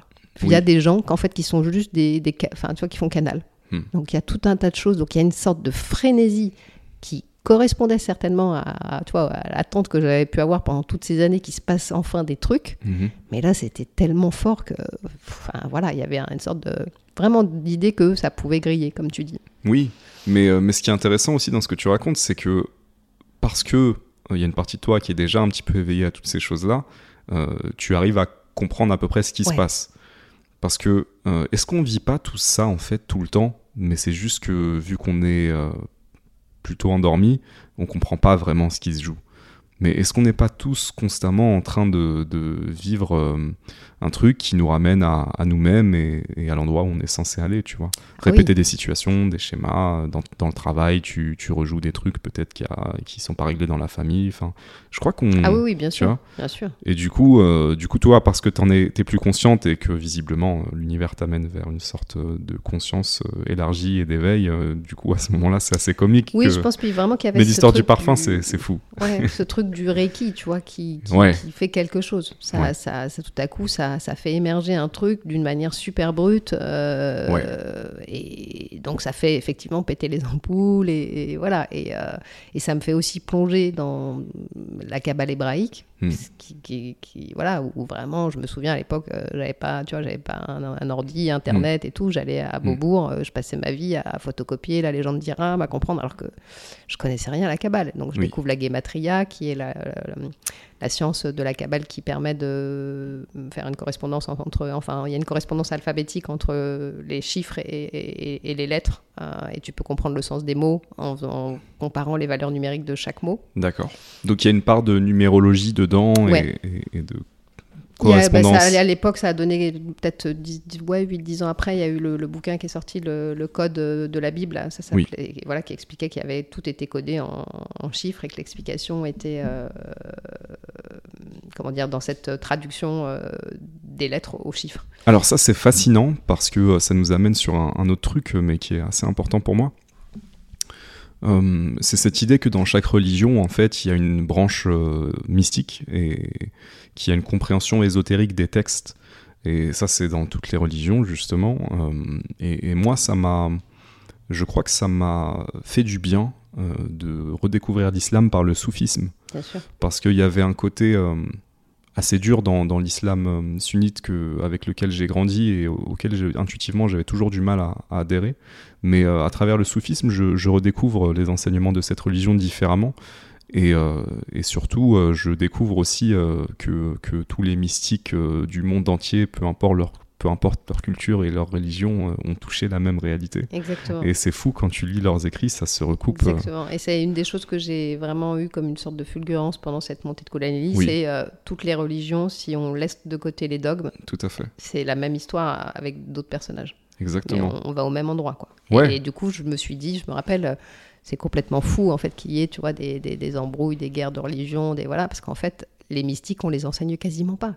Oui. Des tonnes de croyants passent leur temps à s'accrocher au, au dogme uniquement. Oui. Et c'est ce qui fait qu'il y a des luttes. Oui. Et sinon, personne ne dit ça. Enfin, moi, je me dis, c'est fou. Personne ne dit, bah, en fait, toutes les mystiques, elles se rejoignent et, et tout le monde est OK sur cette question. Mais complètement. Et d'ailleurs, euh, c'est encore plus fou quand tu sais que la plupart des, enfin beaucoup de mystiques euh, ont, ont été tués, tout simplement, Bien sûr. euh, mis à mort, parce que s'ils étaient beaucoup trop perchés et ce qu'ils disaient c'était beaucoup trop dangereux pour leur époque, et peut-être que ce serait encore le cas aujourd'hui à certains endroits. Mais Parce que derrière, on, on comprend qu'il y a la liberté. oui, en fait. Ouais. Et que la liberté, euh, globalement, quand, quand les, les- les hommes sont libres, euh, on les gouverne plus de la même manière. il y a la liberté, euh, il y a l'absence de séparation. Donc euh, Ouais. politique, nationale, ouais. de religion, même les mystiques, et, et ça, ça, ça me touche beaucoup de le lire chez certains soufis, qu'ils font pas de différence entre le croyant, l'incroyant, le chrétien, le musulman, le juif, euh, et puis toutes les autres nuances qu'on pourrait ajouter. Tout est un, et, et donc Ouais. ça, c'est forcément dangereux pour euh, le, Ah le bah oui. pouvoir. Mhm. Euh, et puis il y a l'amour aussi, et ça c'est encore plus dangereux Ouais. pour le pouvoir. Donc, euh, donc euh, ouais, ça, ça me, ça me fait beaucoup de bien de, de revenir à, à ma tradition, la tradition de mes ancêtres, mais avec une autre perspective. Est-ce que c'est pas ça au final l'éveil? Est-ce que c'est pas changer de perspective? Hmm, c'est euh, peut-être toucher du doigt des multi des multi-perspectives. Et c'est là où ça devient compliqué. Parce que voilà, quand tu parlais tout à l'heure de, de réincarnation, euh, moi c'est une question qui m'a évidemment euh, bah, aussi intéressée, taraudée, enfin voilà, et sans vraiment que je le cherche. en fait, j'avais passé longtemps à me dire, dans- en grandissant, que je me disais, c'est drôle, il y a des trucs très anciens qui résonnent vraiment et que j'ai Mm. l'impression de connaître, et en même temps, il y avait quand même ce truc des, voilà, des, des très jeunes où je me disais, qu'est-ce que je fous là? J'ai pas Oui. de manuel, on m'a pas donné le mode d'emploi. Pareil, bienvenue au club. Quand j'ai démarré notamment les, tu vois, les relations amoureuses, affectives, Ouais. je me disais, mais qu'est-ce que c'est que ce bordel? Ou le truc de fuis-moi, suis-moi et tout. Je me dis, mais, mais pourquoi les gens ne disent pas ce qu'ils ressentent? Enfin, Voilà, Mm. donc j'avais vraiment ce sentiment de ne pas venir d'ici, enfin, de Mm. me dire, c'est quoi ce bordel quoi? Voilà. Et à un moment donné, en 2012, euh, j'ai des problèmes de, de- de santé, j'ai eu des problèmes de thyroïde. Ouais. Euh, J'étais en Corse, euh, où j'allais fréquemment l'été, et je tombe sur une chamane Mm. géorgienne qui vit en Corse. Et je fais une séance avec elle. Mais je suis littéralement tombée sur elle hein, dans, la, dans, dans le village. quoi. Mm. Je vais faire une séance avec elle et là, elle me dit ce truc fou. Elle Mm. me dit euh, Ça fait très longtemps que t'es pas venu ici. Mm. Et là, ça répond à cette question de Ok, j'ai des réminiscences avec des trucs super Ouais. anciens Ouais. et en même temps, bah, en même temps, je comprends rien. Mm. Et, et là, vraiment, il y a un énorme soulagement. Quoi. Mm. Et j'ai Tu l'as vécu comme ça, comme un Ah ouais. soulagement de. Ouais, enfin, j'avais une explication de, bah, de cette espèce de, de, de- de bizarrerie, euh, d'avoir l'impression, à la fois, je me disais, bah, je suis une vieille âme, et puis en même temps, bah, non, j'y comprends rien, donc je suis une jeune âme. Donc, euh, Qu'est-ce que ça veut dire pour toi, euh, être une vieille âme? Ben, ça veut dire qu'on a déjà fait euh, pas mal de vies, peut-être, Mm. euh, dans lesquelles on a cherché là-dessus, Mm. sur la conscience, sur... Mm. euh, voilà. Moi, j'ai la pre- toute première fois que j'ai fait du chamanisme, le premier truc qui vient, la première voix que j'entends, c'est ça fait longtemps vieille aigle. C'est le premier truc. Et comme toi, ça a été un, un grand soulagement et comme comme revenir à la maison, quoi. Ouais. Comme un, bah oui. je suis pas que- tout seul. Ouais. Ouais, puis ça amène une sorte de soulagement. Enfin, je sais pas, tu Ouais. vois, de, dans, du moment où je sors de mon corps euh, et que je vois ça, et après que je cherche, euh, ouais, il faut qu'en- de temps en temps que tu aies des petits, tu vois, des petits cailloux blancs ou des petits moments où Ouais. tu t'es, t'es- t'es des, enfin, des, des connexions euh, sur le, le chemin que tu es en train de faire. Sur, euh, Carrément. Donc euh, ça, oui, ça amène une sorte de soulagement, quoi. C'est Mhm. ok. Euh, y a, il y a- c'est pas que dans ma tête, parce qu'il y a quand même Mhm. toute cette phase où quand tu expérimentes tout ça, av- avant d'avoir des réponses, avant de pouvoir les voir, Mhm. parce que tu peux en avoir, mais sans les voir. Oui. Bah, en fait, il y a quand même une certaine solitude. Ça, c'est un sujet en soi. Mm. Bien Euh, sûr. euh, la solitude qui accompagne euh, ce type de, de, de- de vie, euh, de recherche euh, associée à ça. Et, et- et donc, du coup, revenons à, à cette expérience avec la géorgienne. Donc, euh, Ouais. elle te dit, ça fait longtemps que, Ouais. que tu n'es pas venu. Et ben, elle me dit ça, et puis, euh, et puis elle me fait faire des exercices avec euh, le dieu du Nord, le dieu du Sud, le dieu de le- de l'Est et de l'Ouest. Et là, à un moment donné, c'est très bizarre. Qu'est-ce que ça symbolise pour elle? Le, dieu du Nord Bah, des forces d'énergie différentes associées à, à, voilà, à des, à des zones géographiques. Euh, mais bon, elle me fait faire ça les yeux fermés. Et puis à un moment donné, euh, elle commence à me parler un peu, euh, voilà, un peu genre avec une grosse voix et tout. Et elle me dit Souviens-toi, dans les temples, rappelle-toi. Hmm. Et là, je me dis Ok, rappelle-toi. Donc, c'est comme si elle, elle se souvenait avant que toi, tu te souviennes. Ouais. D'accord. Comme, Comme, si elle avait accès comme aux si infos. Elle, elle voit quoi. Elle, Elle, voit et euh, voilà. Et donc elle me dit des trucs euh, où effectivement je me dis dans les temples, ok, donc je dois me rappeler. euh, de- mais voilà, il y a cette part de. À la fois tu peux le sentir, Mm. mais le penser, de là à ce que des souvenirs euh, précis te reviennent, Oui, je pense que oui. c'est très complexe. Des images. Et on peut griller, comme tu dis, parce que ton expérience de, de, de, euh, enfin, de quand tu étais mongol, euh, c'est quand même. euh, voilà, c'est quand tout à coup les, les fils se croisent. Hmm. Et, et c'est assez particulier. Donc là, à partir Mm. de là, oui, ben, en fait, après, j'ai travaillé avec elle hein, euh, pendant 10 ans, plus de 10 ans. Euh, J'ai retravaillé avec elle cette année, euh, Wow. ça a bien secoué aussi. Ouais. Mais euh, oui, ça a été un vrai chemin de, de tu vois, de, de dépouillement. De, Mm. Ok, tu veux travailler, bon, ben, maintenant, il faut faire le nettoyage. Quoi. Donc, euh, Mm. avant euh, de mettre les turbos ou d'avoir des, des Mm. perceptions et tout, il faut Mhm. nettoyer. quoi. Donc il y a tout un, un travail euh, qui était vraiment très concret sur ma vie, sur les dépendances euh, affectives, Mhm. sur euh, tout, voilà, tout plein de choses où je nettoie. Mhm.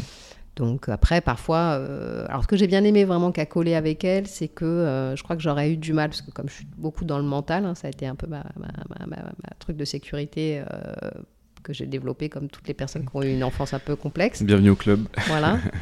Donc, euh, j'aurais, je serais tombée sur un, un chaman qui m'aurait dit fais des trucs, tu vois, totalement Ouais. irrationnels et sans me donner d'explication. J'aurais, je pense que Ça j'aurais n'aurait pas marché. Ouais. Elle, elle était, euh, bah, elle est chamane de père en, en fille, mais elle était médecin en Géorgie et Mm. du coup, elle a un côté euh, lettré, etc. euh, super. Donc, elle, elle, elle- elle voyait exactement, j'avais l'impression d'ailleurs de revivre un peu les livres de Castaneda avec euh, Mm. Don Juan euh, Matus, son maître, qui lui disait Ouais. vas-y, sors, ta- feuille, écris, quoi, parce qu'il savait Ah que ça l'occupait et que du coup, ça permettait d'aller à d'autres endroits euh, parce que Mm. son mental était focus sur, sur euh, la feuille et le cahier. Mhm. Et moi, elle me, voilà, une fois par exemple, j'ai fait une séance avec elle où, euh, par rapport à la maladie que j'avais euh, de la thyroïde, euh, on fait toute une séance. Donc, je faisais des séances avec des respirations holotropiques, donc je voyais des trucs. Enfin, c'était assez particulier. Donc, à Mm. la fin de la séance, elle me dit sors une feuille. Toi qui aimes bien dessiner, sors une feuille, prends tes jolis feutres et dessine ton toit malade.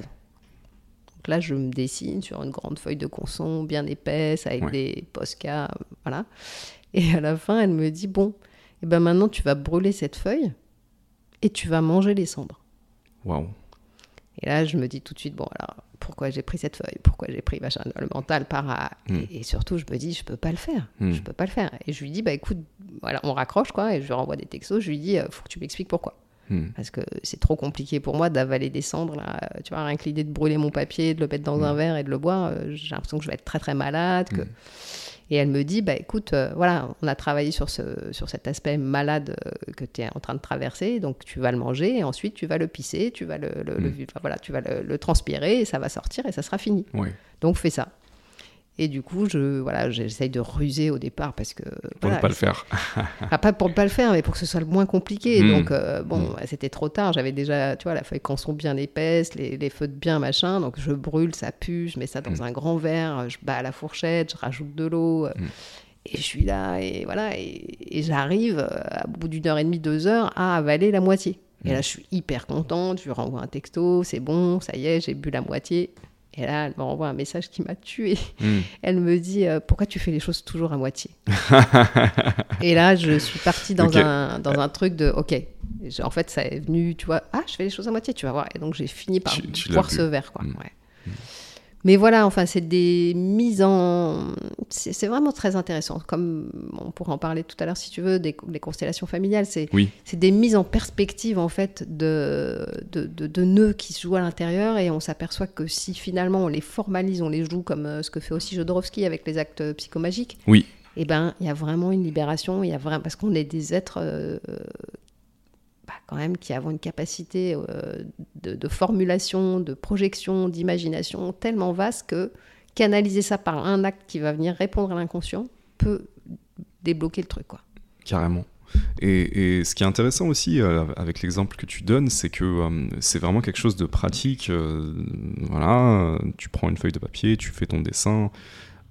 C'est aussi cette idée qu'il y a des actes symboliques qui peuvent changer beaucoup de choses Et, et qui peuvent avoir un effet à des niveaux qu'on ne perçoit pas forcément avec nos yeux, euh, nos Mhm. oreilles, etc. Mais que ça se passe à un niveau énergétique. Ouais. Et des trucs qui se passent. Et, et ça passe parfois tout simplement parce que moi je décrivais. euh, voilà, je vais dans, je vais au Mexique, euh, euh, j'ingère un cactus psychédélique. Mais non, là, on n'est pas du tout là-dedans. Là, on est dans quelque chose de symbolique et de pratique que n'importe qui peut faire. Je dis pas qu'il faut le faire, bien sûr. Pour, pour beaucoup de gens, c'est déjà trop loin.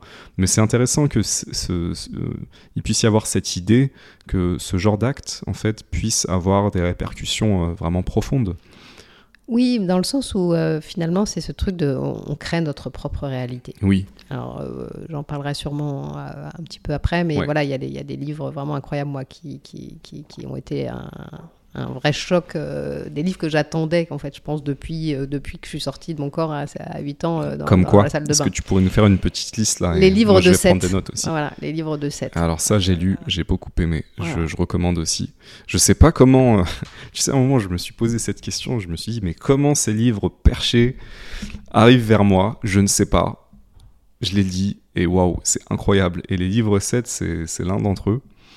Euh, Bah, les livres de 7, en fait, c'est vraiment, pour moi, ça, enfin, il y en, donc il y en a 12 hein, traduits, euh, traduits Est-ce que tu peux un petit peu rapprocher le micro de Ouais, toi Peut-être le, baisser un petit peu? Ouais, Ouais. parfait. Impec. C'est donc des livres qui ont été canalisés euh, pendant une vingtaine d'années euh, par deux Américains, euh, Jen Roberts et son mari. Oui. Euh, c'est un esprit donc euh, non incarné Oui. qui les a dictés, Mm. mais là c'est au-delà de ce qu'on peut imaginer de, de livres de canalisation puisque il les dicte au, au chapitre près. Il annonce les titres des livres, il demande à surligner euh, des mots particuliers en gras, et euh, donc elle canalise et, lui, et son mari écrit, et donc Seth écrit les bouquins. Donc il y en a 12 aujourd'hui qui sont traduits en français, qui sont édités chez Mama Édition. Mais ça couvre tous les sujets de l'existence. Hmm. Il n'y a rien qui n'a pas été couvert. Quoi. Hmm. Et donc c'est vraiment, moi notamment quand je te parle tout à l'heure, enfin je te parlais tout à l'heure de multi- multidimensionnalité, depuis la lecture de ces livres, euh, je vois non pas plus du tout, et vraiment de manière spontanée, pas en faisant un effort, tu vois, je vois plus le, le temps de manière linéaire, mais vraiment justement quand on parle de, de vie antérieure, pour moi elles sont pas antérieures, elles sont toutes simultanées. Oui. On euh, les vit en même temps. Alors c'est c'est une idée que, que je découvre aussi dans le livre de Seth. Euh, je crois que je l'avais touché un petit peu plus tôt. euh, mais oui, c'est dans cette conception du temps. En fait, nous, on conçoit le temps de manière linéaire parce qu'on vieillit. En fait, le temps nous traverse de cette manière et, du coup, euh, c'est aussi pour ça qu'on voit le temps comme ça. Mais euh, est-ce que, réellement, euh, à l'échelle de l'âme, à l'échelle de l'univers, le temps existe? Est-ce que euh, ce serait pas possible d'aller en arrière et de créer des plans, euh, c'est ce qu'on disait tout à l'heure, différents plans et des plans dans les plans Et Seth donc, vraiment euh, décortique ses plans oui, euh, ouais. dans, tu vois, dans les coulisses, quoi. Enfin, Tout à fait. qui a, et, et d'une manière euh, tellement percutante que tu peux presque, à des moments, vraiment les percevoir. Ouais, Et donc cette idée qu'on a plein de possibles, mais en Mm. fait, et qu'on a plusieurs existences, il t'explique qu'il y a effectivement euh, bah voilà, plein de, de sous, euh, de sous-toi, Oui. de, de, de- d'avatars, on va dire, qui Ouais. vivent en même temps que toi, euh, le moi central, euh, des, des existences. Et quand dans le, la vie du moi central, tu règles des choses, ça se répercute du coup forcément dans le, les autres vies passées, mais simultanées en tout cas, qu'on considère comme passées d'un point de vue juste historique. Et du coup, tu modifies aussi bah, les vies qui viennent. Quoi. Oui, je suis obligé de me trémousser quand j'entends tout ça parce que ça me touche. c'est l'idée de- des réverbérations, tout simplement. Euh, si, si tu. euh, si tu conçois que tout ton toit, euh, c'est une couche, tu vois, épaisse d'eau, euh, bah tu, tu forcément il y a quelque chose qui traverse, ça traverse, ça fait une onde et, et c'est aussi cette idée que quand on vit quelque chose de difficile, euh, ça se, il y a des résonances aussi sur d'autres plans Mm. dans lesquels on serait incarné Mm. Euh, et inverse aussi comme s'il y avait un, un équilibre constant. Mais c'est fou. Mais tu vois.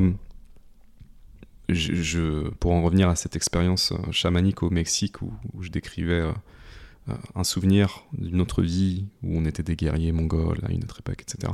Un peu plus tard, euh, je touche ce truc-là dont tu parles là. Je, je, vais, je vais préciser. Je touche euh, toutes les euh, manières dont je suis déjà mort Ouais. dans mon existence actuelle. Et euh, c'est presque trop euh, dur à porter parce que il y en a beaucoup. Ouais.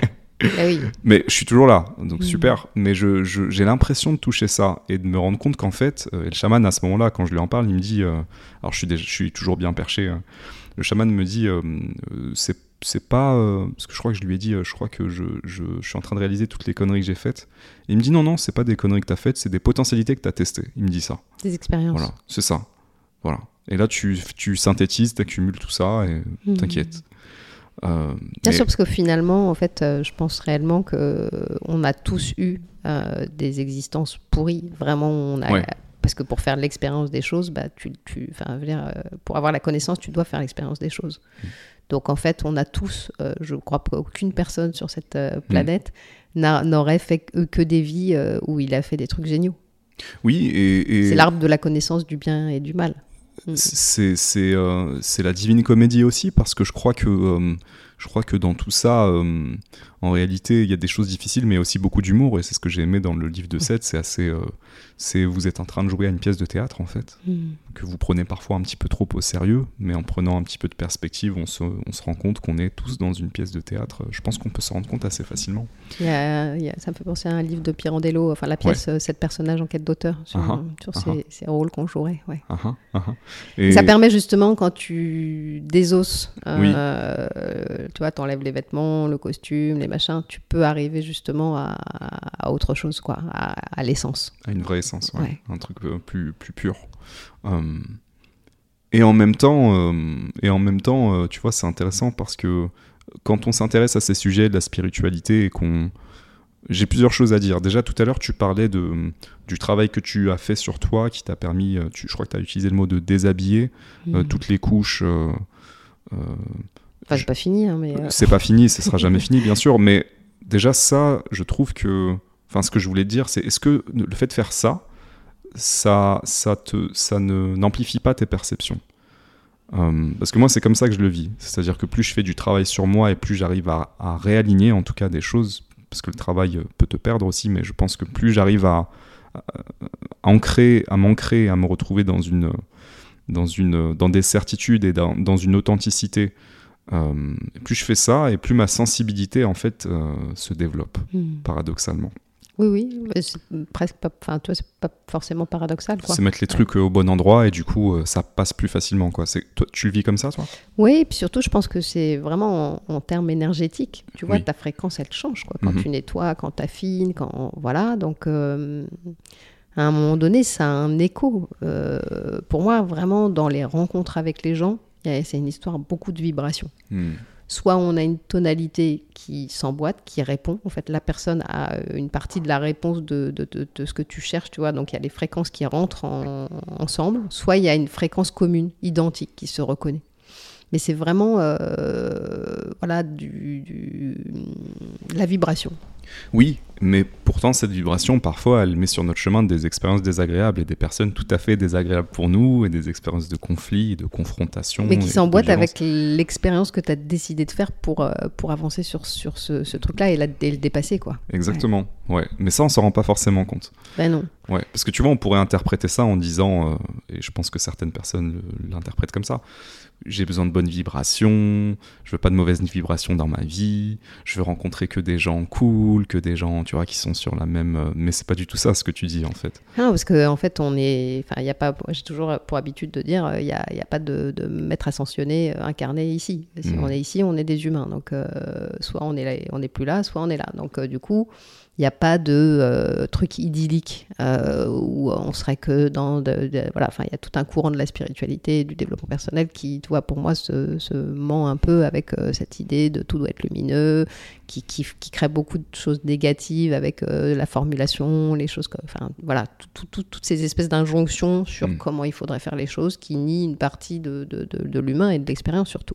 Tout à fait d'accord. Donc, euh, bah non, on va. Enfin, moi, ça, c'était assez drôle parce que j'avais vraiment toujours euh, ce sentiment, quand je faisais des rencontres, de certaines rencontres qui résonnent. Tu sais pas Mm. pourquoi. Il y a Oui. des- un verre qui tombe, c'était une sorte de. C'est comme s'il y avait un. Voilà. Donc, en général, quand j'avais affaire à ce genre de rencontres, je me disais waouh Et j'avais l'impression que, notamment sur les rencontres euh, sentimentales, c'était genre top, tu vois. Et, Mm. c'était...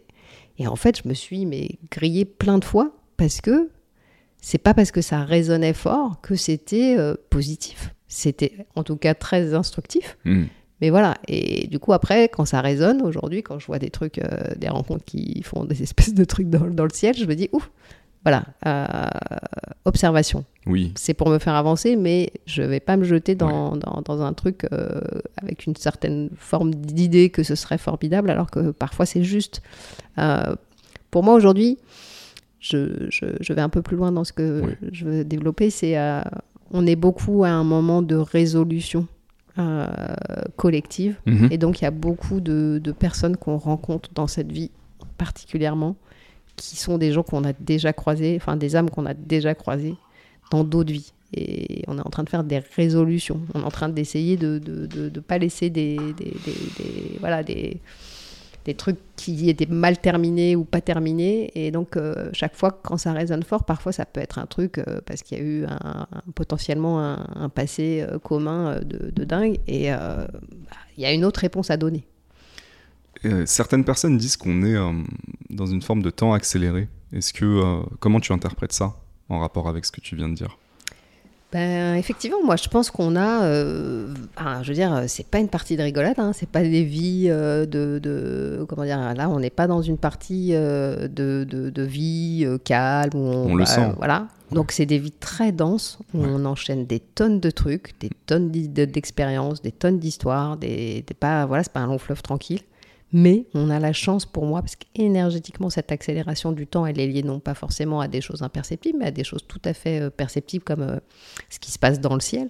Mm. Euh, regardez par exemple tous les jours les explosions solaires qu'il y a sur le site de la NASA, c'est assez fou. Mm. Les résonances de Schumann qui correspondent au magnétisme qui entoure la Terre.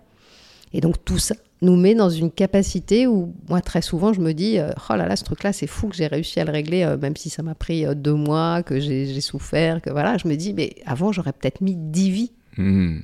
et là je peux le régler quoi Donc en fait, c'est euh, comme tu l'interprètes aujourd'hui, c'est euh, la possibilité de régler beaucoup de choses dans cette existence. Ouais. C'est aussi ça le temps accéléré du coup. Oui, parce qu'en fait, il y a une sorte de corrélation, tu vois, ou de, de, de- de trucs qui concordent vraiment avec euh, les énergies extérieures qui Oui. sont là et qui nous changent et tout, qui nous modifient, donc qui permettent vraiment que ça soit synthétisé rapidement. Mhm. Alors que, je te dis, j'ai dans l'idée qu'avant, tu aurais refait deux, trois vies avec la même expérience quasiment, euh, juste pour la comprendre, et que euh, par rapport euh, au côté spatio-temporel et à l'énergie, etc., pour que ce soit assimilé, ça mettait plus de temps. Oui, Et là, Ouais. c'est quasiment euh, immédiat. ouais. Tu penses que ça nous mène vers quoi Tout à l'heure, tu parlais d'une forme de, réveil collectif. J'ai- J'aime beaucoup cette image. Quand je faisais du, théâtre, euh, mon prof nous faisait faire un exercice que je trouvais fascinant où, euh, où euh, on était tous endormis et il y avait une personne qui s- on se réveillait à notre propre rythme, tu vois. Il y avait une personne qui se réveillait et son travail, c'était justement d'aller réveiller les autres D'ailleurs, on a, on a pu le faire avec un masque, cet exercice aussi. Faudrait que, faudrait que je le retrouve comment il le faisait exactement, mais c'était super. Enfin, même symboliquement, ça m'a beaucoup touché cet exercice, cette idée. je crois que tu parlais de ça aussi, d'être des lanternes, tu vois, pour les mmh. autres. Et pour moi, cette notion d'éveil, c'est beaucoup la notion de souvenir. paradoxalement, Enfin, c'est ce souvenir de, choses qu'on est censé savoir à un certain niveau, mais qu'on a oublié dans l'incarnation. Mm. Euh, et, ouais, euh, du coup, euh, ce temps accéléré est ce qui nous mènerait vers une sorte de réveil collectif. Et, aujourd'hui, moi j'ai l'impression qu'on est dans la phase difficile parce que le, avant de vraiment vivre ça, faut enfin, d'abord qu'on se regarde en face et qu'on regarde tout ce qu'on fait pas bien et tout ce qu'on pourrait faire beaucoup mieux. Mais là, ouais, il y a plein, plein de, de, questions et de, du coup de, réponses. Mais euh, pour prendre dans l'ordre, euh, oui, je pense que euh, on est vraiment collectivement avec venu avec la connaissance de ce qui allait se passer dans là, dans cette vie-là qui est, qui est ne serait-ce que sans parler de spiritualité, c'est juste un moment où on est en train d'assister à la fin d'une civilisation, à, la fin du capitalisme. vraiment, on est. Voilà, y a, sans une certaine décadence. Ouais, je pense souvent aux, prophéties des, des, Indiens Hopi, euh, hmm. qui avaient été mises en film euh, dans les années 70 euh, par, je crois, c'est Geoffrey Harriman, ça s'appelait Poyokati, Nayakati, c'est la Kati trilogie. Et je me rappelle, tu vois, tu voyais, on voyait juste des images avec euh, des gens dans les magasins, des gens dans les escalators, des gens dans le métro, et tout était accéléré et avec une musique qui allait de plus en plus vite. Et là, vraiment, j'ai l'impression qu'on a monté le, bouton très très fort et on le sent. Enfin, je veux dire, euh, moi, tous les jours, je vois que les gens pètent les plombs à tous les niveaux, lâchent sur des trucs. Donc, il y a vraiment une sorte de, mouvement euh, et de force très forte qui, qui va vers ce changement. Et on pourrait du coup se dire, mince, tu vois, ça va mal se passer. Enfin voilà, c'est des temps que j'aurais pas envie de vivre. C'est comme il y a tout ce qu'on a dit en plus et tout ce qu'on peut entendre sur la fin du monde, l'apocalypse, etc. Mm. Moi, au contraire, j'ai l'impression qu'il y a une sorte de réjouissance parce que, euh, parce que ça va, tu vois, ça va switcher. Les gens mm. sont en train de bouger. Il y a des, on est de plus en plus à avoir des capacités. Mm euh, canalisé. Aujourd'hui, il y a quand même plein de gens chez qui ça arrive d'une manière euh, totalement euh, inattendue. Et, et finalement, on pourrait dire aussi qu'on a tout ça, quoi, que c'est l'intuition, que c'est l'intuition plus, plus, plus qu'on a, qu'on a écouté. Oui. Tout bêtement. Et donc là, c'est récupéré. Donc c'est pour ça, quand tu disais ce souvenir, c'est intéressant parce que oui, pour moi, c'est ce souvenir. On a ces capacités-là. On est venu avec. Mm. Elles ont été endormies. Si je mm. repars sur euh, la lecture qu'avait euh, Don Juan donc, euh, et Castaneda du monde, mm. c'est une fréquence. donc c'est un point à 30 mètres du nombril qui, qui, qui est le point d'assemblage, le nœud d'assemblage et qui est réglé sur une fréquence comme on serait réglé sur une radio. Tu es hmm. sur France Inter et voilà. C'est ça.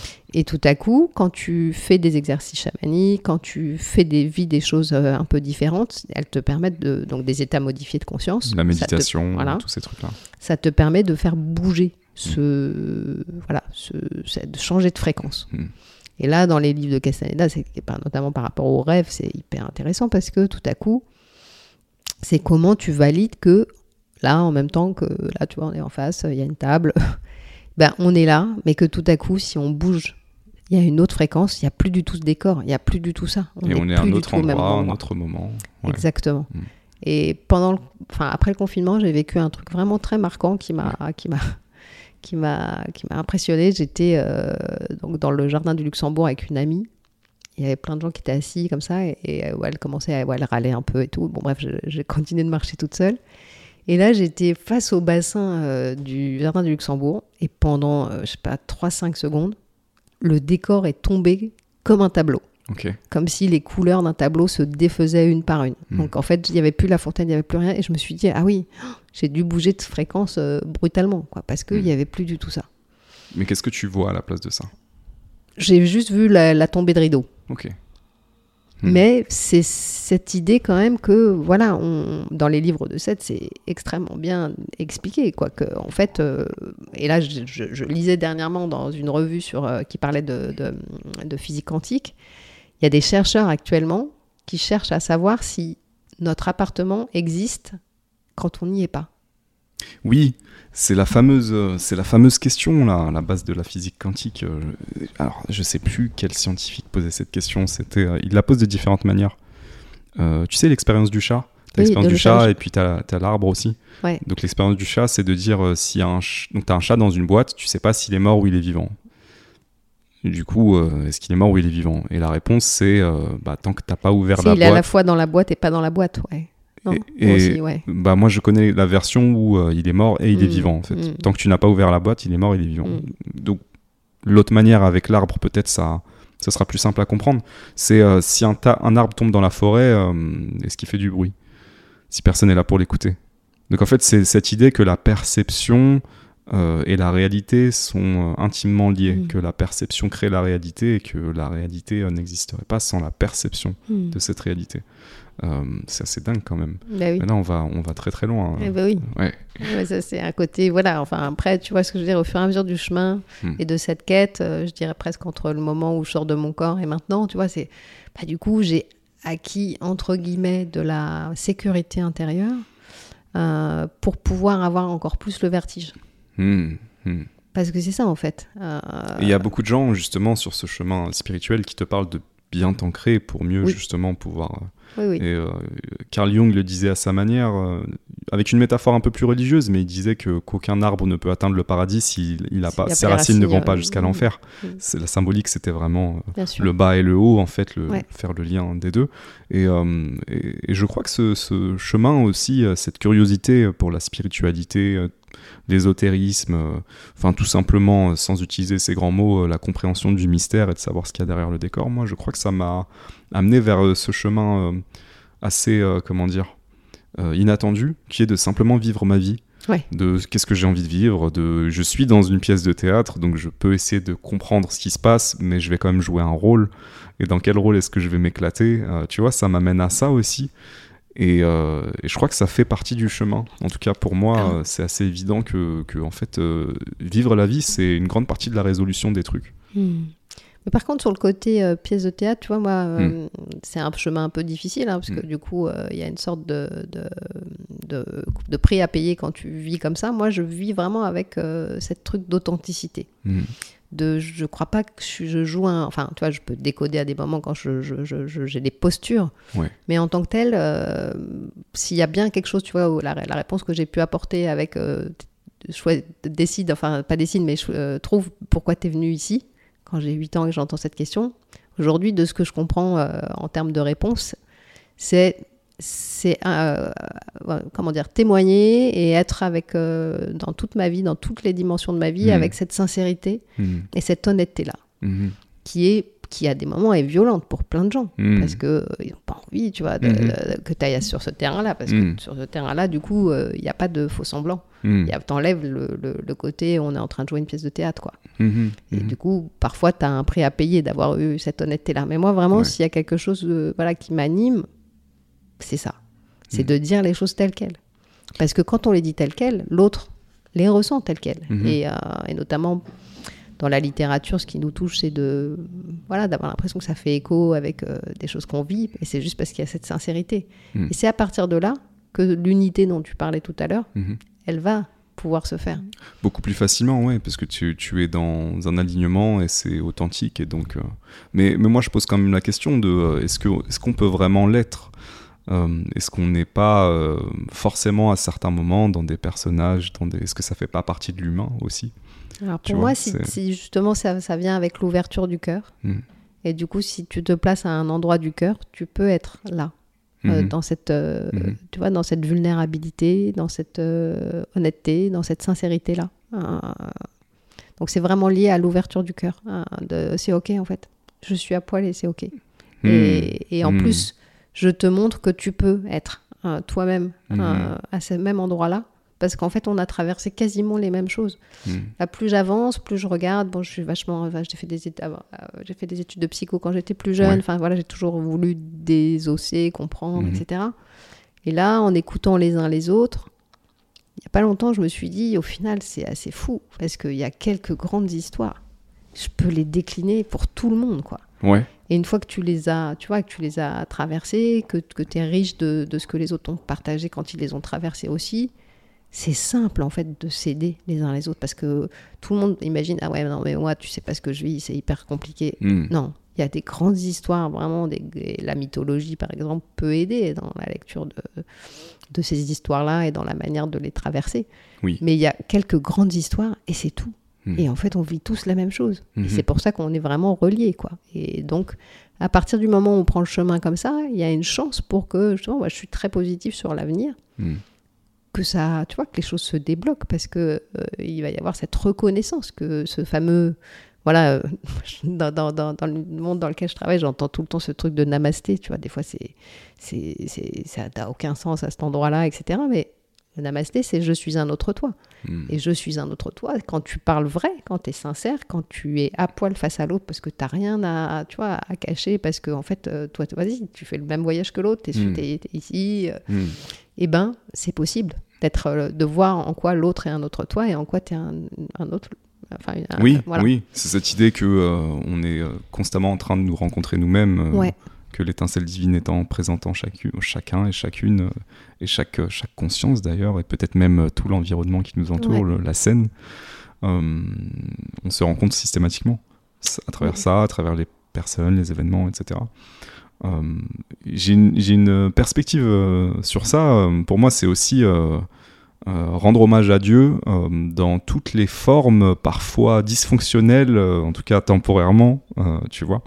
Par exemple, euh, ce serait euh, namasté à la personne qui est en train de douter d'elle-même. Namasté à Dieu qui doute de lui-même. Mm. Voilà, un truc comme ça. Ouais, parce que moi, l'expérience divine, l'expérience de Dieu, c'est Ouais. réaliser à un moment donné que c'est en nous, Oui, que c'est Ouais. pas à l'extérieur. Ouais. C'est en nous. Il n'y a pas un grand mec barbu qui va veiller Mm. sur. euh, tu vois. Mm. Il y a vraiment une puissance divine dont on est une, euh, une goutte, une étincelle. Et en fait, cette histoire de Luciole, d'allumer, c'est vraiment euh, aller au cœur pour, euh, pour ouvrir le truc. Mhm.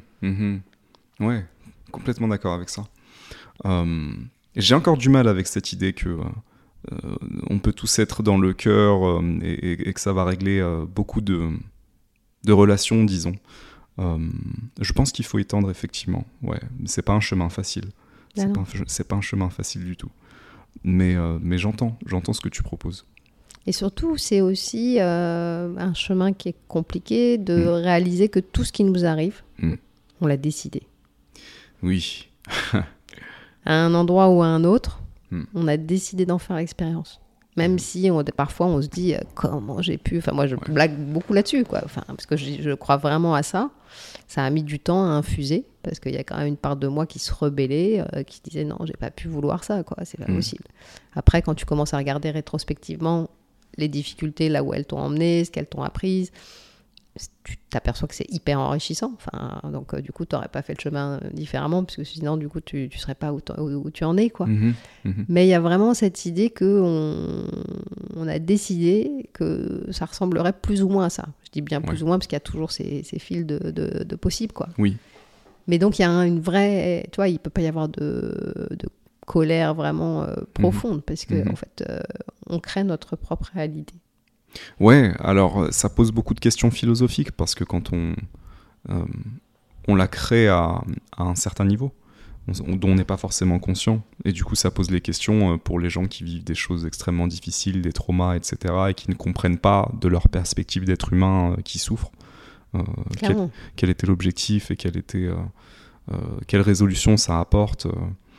Euh, Après, tu vois, si on prend le biais du transgénérationnel, parce que là, quand Oui. tu dis ça, je pense à une question précise, notamment, tu vois, qui est un sujet qui est, qui est, qui est en ce moment euh, particulièrement en train de sortir et qui, pour moi, va libérer euh, une énorme énergie pour toute l'humanité, tellement ce sujet est important et s'est répété dans le temps en restant quasiment un, un sujet euh, tu, qui est le, ouais, le, le sujet des, des abus Oui, et de, des, des violences sexuelles, de l'inceste, etc. tout à fait. Et là-dessus, quand tu commences à prendre le problème en voyant que finalement, euh, peut-être moi par exemple, moi ça m'est arrivé, du coup Mm. j'ai fait une- un retour d'amnésie traumatique quand j'avais 47 ans, donc j'ai quand même cherché longtemps euh, sans vraiment comprendre. Tu t'en euh, es souvenu à, ce- souvenu à ce ouais. moment-là. ça m'est revenu à ce moment-là, même si j'ai tourné autour, et ce que j'avais envie de dire aussi d'ailleurs par rapport à ça, c'est qu'on tourne pas autour pour rien. Hmm.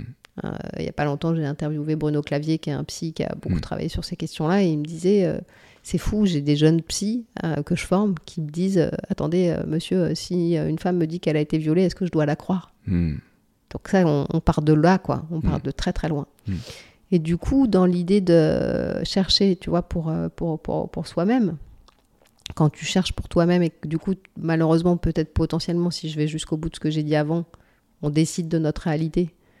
Donc j'aurais décidé, entre guillemets, de ça. Exactement. C'est le genre de question que ça pose. Voilà, parce que je vais exprès loin tout de suite euh, Oui, sur oui, ces oui. sujets-là, parce que quand on commence à dire on choisit notre réalité, euh, il y a tous ceux qui sont malades, qui ont été abusés, qui machin, qui se disent attends qu'est-ce qu'elle raconte? Et moi la première, c'est pour ça que je veux dire, euh, je le dis et je Ouais. le dis d'autant plus en conscience Mm. que c'est des choses que j'ai eu à traverser et que malgré tout je maintiens le- la parole, Hmm. même si elle m'appartient et que je demande à personne de, de- de le, de le penser, sauf si la personne l'a appréhendé quoi. Ouais. Mais du coup, après, c'est quelque chose qui m'a permis de faire un travail, notamment quand je parlais du travail que j'ai fait avec le médium, de remonter sur euh, cette génération. Cette génération de femmes dans mon arbre maternel où il y a Mm. ça. Hmm. Du coup, moi, je l'ai vécu pour, en fait, qu'on puisse libérer, Mhm. tu vois, ce, ce, ce, ce- ce- ce truc de cette fois, quoi. De... Et, et donc, ça donne tout un sens. Non pas à pourquoi on a vécu ça, dans le sens où il y a, pour moi, et j'aime beaucoup, euh, vraiment la, la personne qui parle le mieux de ça, c'est Laurent Hugli, Mhm. quand euh, il écrit le livre Mère euh, sur la, la parole de la fa- donc il a canalisé la parole de la forêt amazonienne, Mhm. et il dit, enfin la forêt dit à travers lui que le voilà que, que cette, euh, ce premier viol, c'est le vol, le, viol, le viol de, de- de- de- le saccage de la nature. C'est la même chose. Hmm. On c'est, la même attitude. Mhm. On, va- on a décidé tout à coup quand on se met à utiliser du gaz boutarde pour faire de l'agriculture intensive, alors qu'avant euh, on travaillait avec des graines euh, qui sont voilà qui sont renouvelables en Mm. permanence. Il y a, les, les agriculteurs ont besoin de rien. Il y a il y a le livre de enfin je parle du pardon du documentaire de Colin Serrault là qui s'appelle Solutions locales pour un désordre global dans lequel elle explique comment on en est arrivé aux pesticides. Donc c'est ça, c'est c'est la fin de la guerre, il nous reste du gaz moutarde, on ne sait pas quoi en faire. Les industriels se disent mince, Mhm. les agriculteurs, on leur vend rien. Et du coup, on décide de mettre une, arme de guerre euh, pour fabriquer des- des- des- des- des- de la chimie pour les sols. Et donc là, dans l'histoire de l'agriculture, il y a vraiment ce truc où avant, c'était les femmes, beaucoup, qui s'occupaient de l'agriculture. Et la terre, elle la, tu vois, elle, la, elle juste, elle la bougeait, quoi. Mais tendrement, euh, Mhm. tranquillement, quoi. Et puis, on décide dans la même idée qu'il faut leur vendre des trucs. Donc, on leur Mhm. vend des tracteurs. Et là, Mhm. on défonce la terre. Hmm. Et ben voilà, ça relève de ce même principe de, tu vois, de, de, de, de- de destruction. Je suis partie un peu loin. Non, non, c'est très intéressant. Toi, à 47 ans, quand tu as ce, ce souvenir, euh, comment est-ce que tu l'appréhendes? Qu'est-ce que tu fais? Comment est-ce que tu travailles autour de ça? Parce que c'est- Voilà, tu, tu parles de travailler avec ce médium qui te fait remonter sur plusieurs ouais. générations, mais ça a D'ailleurs, dû j'ai être... dit 47 et c'était plus, plus tôt en fait. Ouais. C'était pas 47. Ça a, dû être, ça a dû être fou, ça a dû être... euh, Alors moi, ça a dû remuer des choses dans ta famille aussi, peut-être. Ah bah oui. Ah bah oui. Alors moi, j'avais tourné autour de l'info quand même pendant assez longtemps, en, en ayant quand même l'impression que j'avais quelque chose, un souvenir à retrouver. Donc, Mm. euh, vers l'âge de 20 ans, euh, je démarre une psychanalyse Hmm. avec dans l'idée que j'ai quelque chose à retrouver. Donc, pas de bol, je tombe sur, enfin pas de bol, c'était le chemin, mais donc je tombe sur une psychanalyste euh, freudienne qui me dit euh, on a tous le fantasme d'un souvenir, donc c'est mort, donc on n'y va pas. Et pourtant, On n'est pas dans la bonne direction. c'est ça. Ouais. Mais bon, c'était, voilà, je pense que j'aurais pas pu en fait euh, me prendre ça à, À ce moment-là. à ce moment-là. Mm. Donc les choses finalement, il n'y a pas à regretter. On fait des bonnes rencontres et le truc sort quand, quand on est capable de le vivre, tout simplement. Mhm. Donc j'ai cherché longtemps, etc. J'ai vraiment euh, fait tout un chemin euh, pour essayer de retrouver la mémoire. Notamment, j'avais un, truc vraiment très fort de dysmorphie où euh, je voyais mes cuisses énormes toute ma vie. J'avais l'impression de me voir dans la glace et que mes cuisses étaient énormes. Et donc je me rappelle en psychanalyse avoir dit, c'est comme si mes cuisses étaient un post-it. Qui, du coup, elles étaient, je les voyais comme ça parce que j'avais quelque chose dont je devais me rappeler. Hmm. Donc j'ai cherché, j'ai lu plein de choses, et voilà. Et puis, euh, à un moment donné, euh, bah, une nuit, c'était très étrange, euh, de par en plus euh, les synchronicités qu'il y a pu avoir avec les, les personnes, donc la personne qui m'a fait ça quand j'étais petite, le lien avec euh, cette personne, etc. Mais bref, dans il y a une nuit où, j'ai, où je dormais, et je me réveille en pleine nuit, j'allume la lumière, et j'écris.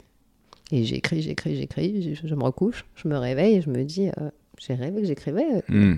J'ouvre les volets et là, j'ai écrit donc codé entre guillemets de, bah, voilà, de manière euh, onirique, donc à travers un rêve, qui était un rêve qui se rattachait à un rêve que j'avais raconté des milliards de fois en analyse. Hmm. Et là, je, je, me dis, ok, il y a tous les éléments. Hmm. On a toujours avec la même personne. Donc à un moment donné, euh, j'ai pas le souvenir précis de ce qui m'est arrivé parce que justement, comme disait Bruno Clavier, en dessous de l'âge de, de, de, 5 ans, euh, on n'a aucun souvenir déjà d'une part parce qu'on quitte son corps. Hmm et surtout parce que ça touche au disque dur. Et à un moment mm. donné, euh, du coup, les images, elles, ne sont pas là. Quoi. Donc, mm. euh, j'avais déjà, tu vois, vachement avancé sur l'idée, parce que tu as l'impression qu'il faut qu'il te revienne un souvenir, que vraiment, tu tous les détails pour que, mm. hop, ça y est, ça soit libéré. Non, parfois, euh, ça sert à rien, en fait. et il vaut même mieux arrêter, tu vois, d'aller essayer de chercher un truc qui... Mais simplement le fait de dire, OK, c'est OK. Maintenant, j'ai tourné autour, j'ai tourné autour de cette personne. Maintenant, c'est... Bah ouais, je vais le dire. C'est ça qui m'est arrivé. Et c'est...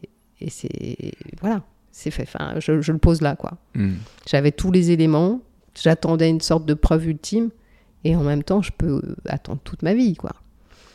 Donc là, tu te dis, bah merde, c'est quand même risqué, parce que tu vois, il y a quand même. Euh, tu as l'impression que aussi la société te dit que si tu te souviens pas précisément, euh, t'as hmm. pas le droit de le dire, tu vois. Hmm.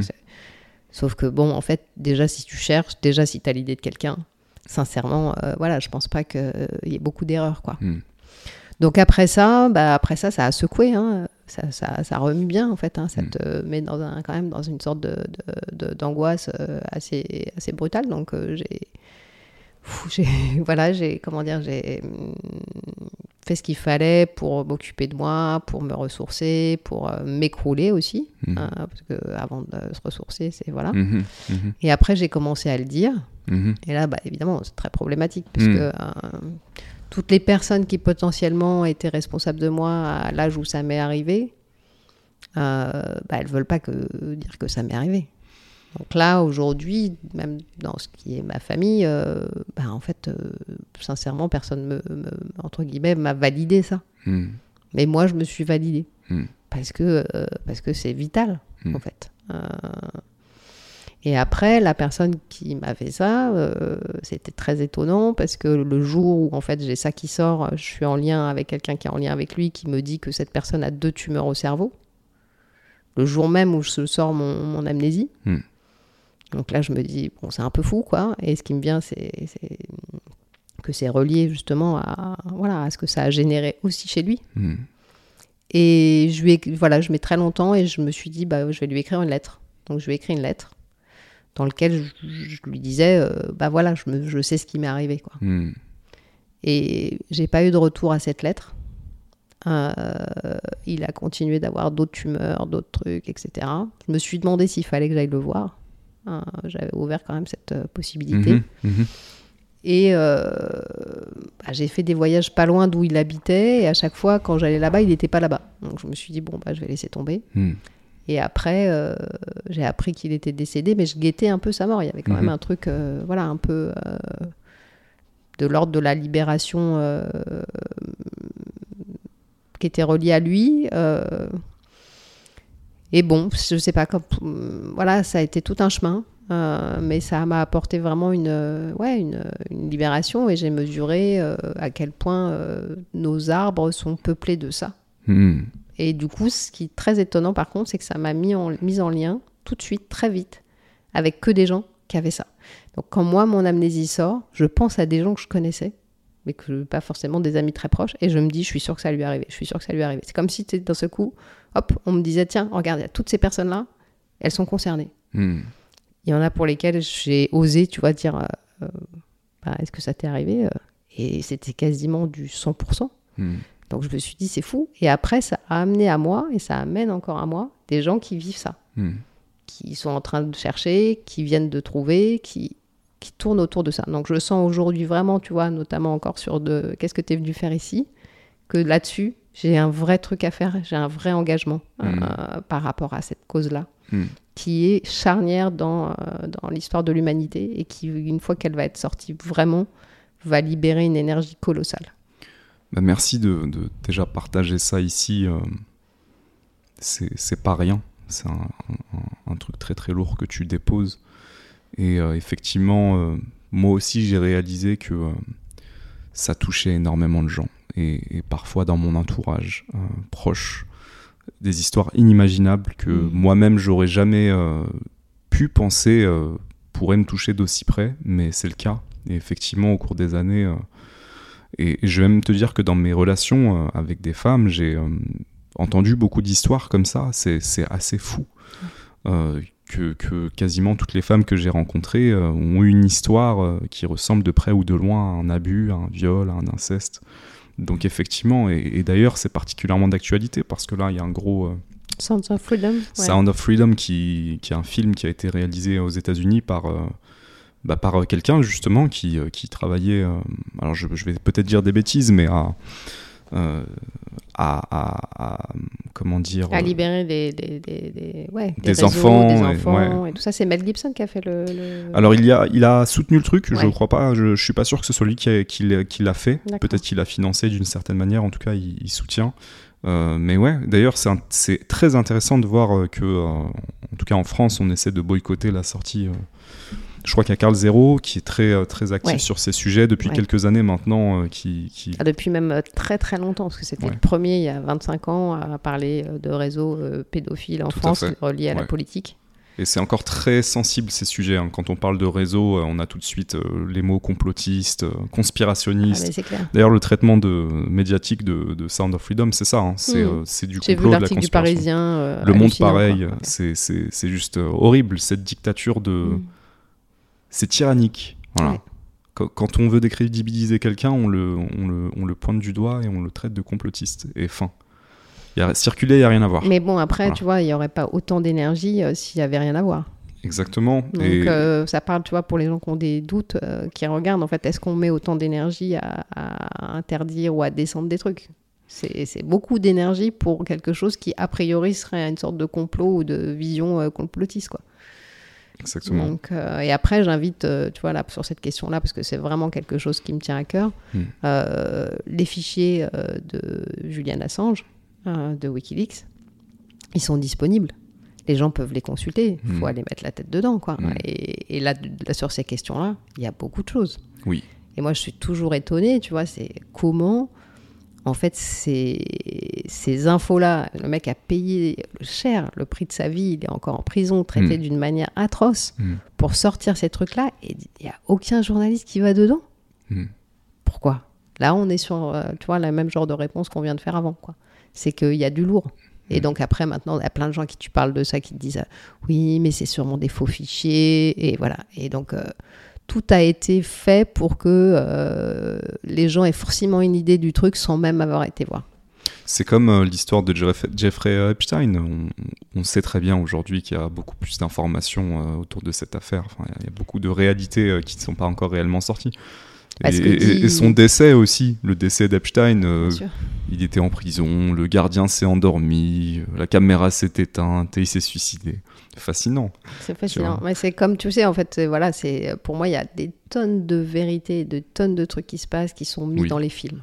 Ça Hmm. fait longtemps que je pense ça. Depuis des années, je dis ça à, à pas mal d'amis parce que vraiment, pour moi, as, dans l'industrie hollywoodienne, dans les blockbusters et tout, tu, pas, plus, pas plus compliqué que de mettre des trucs énormes euh, là-dedans. Et comme ça, quand les trucs énormes sont faits dans la réalité, quand les gens les disent, bah, t'as trop regardé tel truc, tel film, etc. Et, et en plus, il y a une sorte d'adhésion euh, qui, qui est déjà faite par rapport à ce truc qui paraît euh, choquant quand tu l'as déjà vu, regardé, etc. Hop, t'es moins, tu vois, t'es moins, moins choqué Mm. et, et du coup, tu fais passer beaucoup plus de choses. Oui. Et donc euh, sur l'affaire, euh, voilà, sur toutes ces affaires-là, et notamment euh, Carl Zero, là dernièrement, et, et j'ai écouté ça pendant, pendant un long moment, Mm. il y a deux semaines, je suis plongée dedans quand il parle de l'affaire qui a eu lieu en France. Lola. Lola, Ouais. c'est chaud. Oui, oui, parce qu'il offre une autre grille de compréhension qui impliquerait justement, et ça revient, ça revient à ce dont on parle aujourd'hui, euh, qui impliquerait, en tout cas comme je le comprends, des histoires de magie noire. Euh, que, que cette, Et de réseau, et de réseau qui aussi. vont souvent de pair. Ouais, euh, et donc moi ça me fait penser à ce film de Kubrick, euh, Ouais. Eyes Wide Shut. Eyes Wide Shut. Ouais, alors je recommande à tout le monde d'aller le voir parce que c'est incroyable, exceptionnel et glauque en même temps. Et l'histoire autour de ce livre est très intéressante parce que on n'a jamais vu la version de Kubrick de ce film. Je crois qu'il n'a pas été terminé et il est décédé justement avant d'avoir terminé le Mhm. film. Et donc dans ce film, il y a cette notion justement euh, de réseau, d'élite euh, et de rituel euh, qu'on pourrait qualifier euh, de pas très lumineux.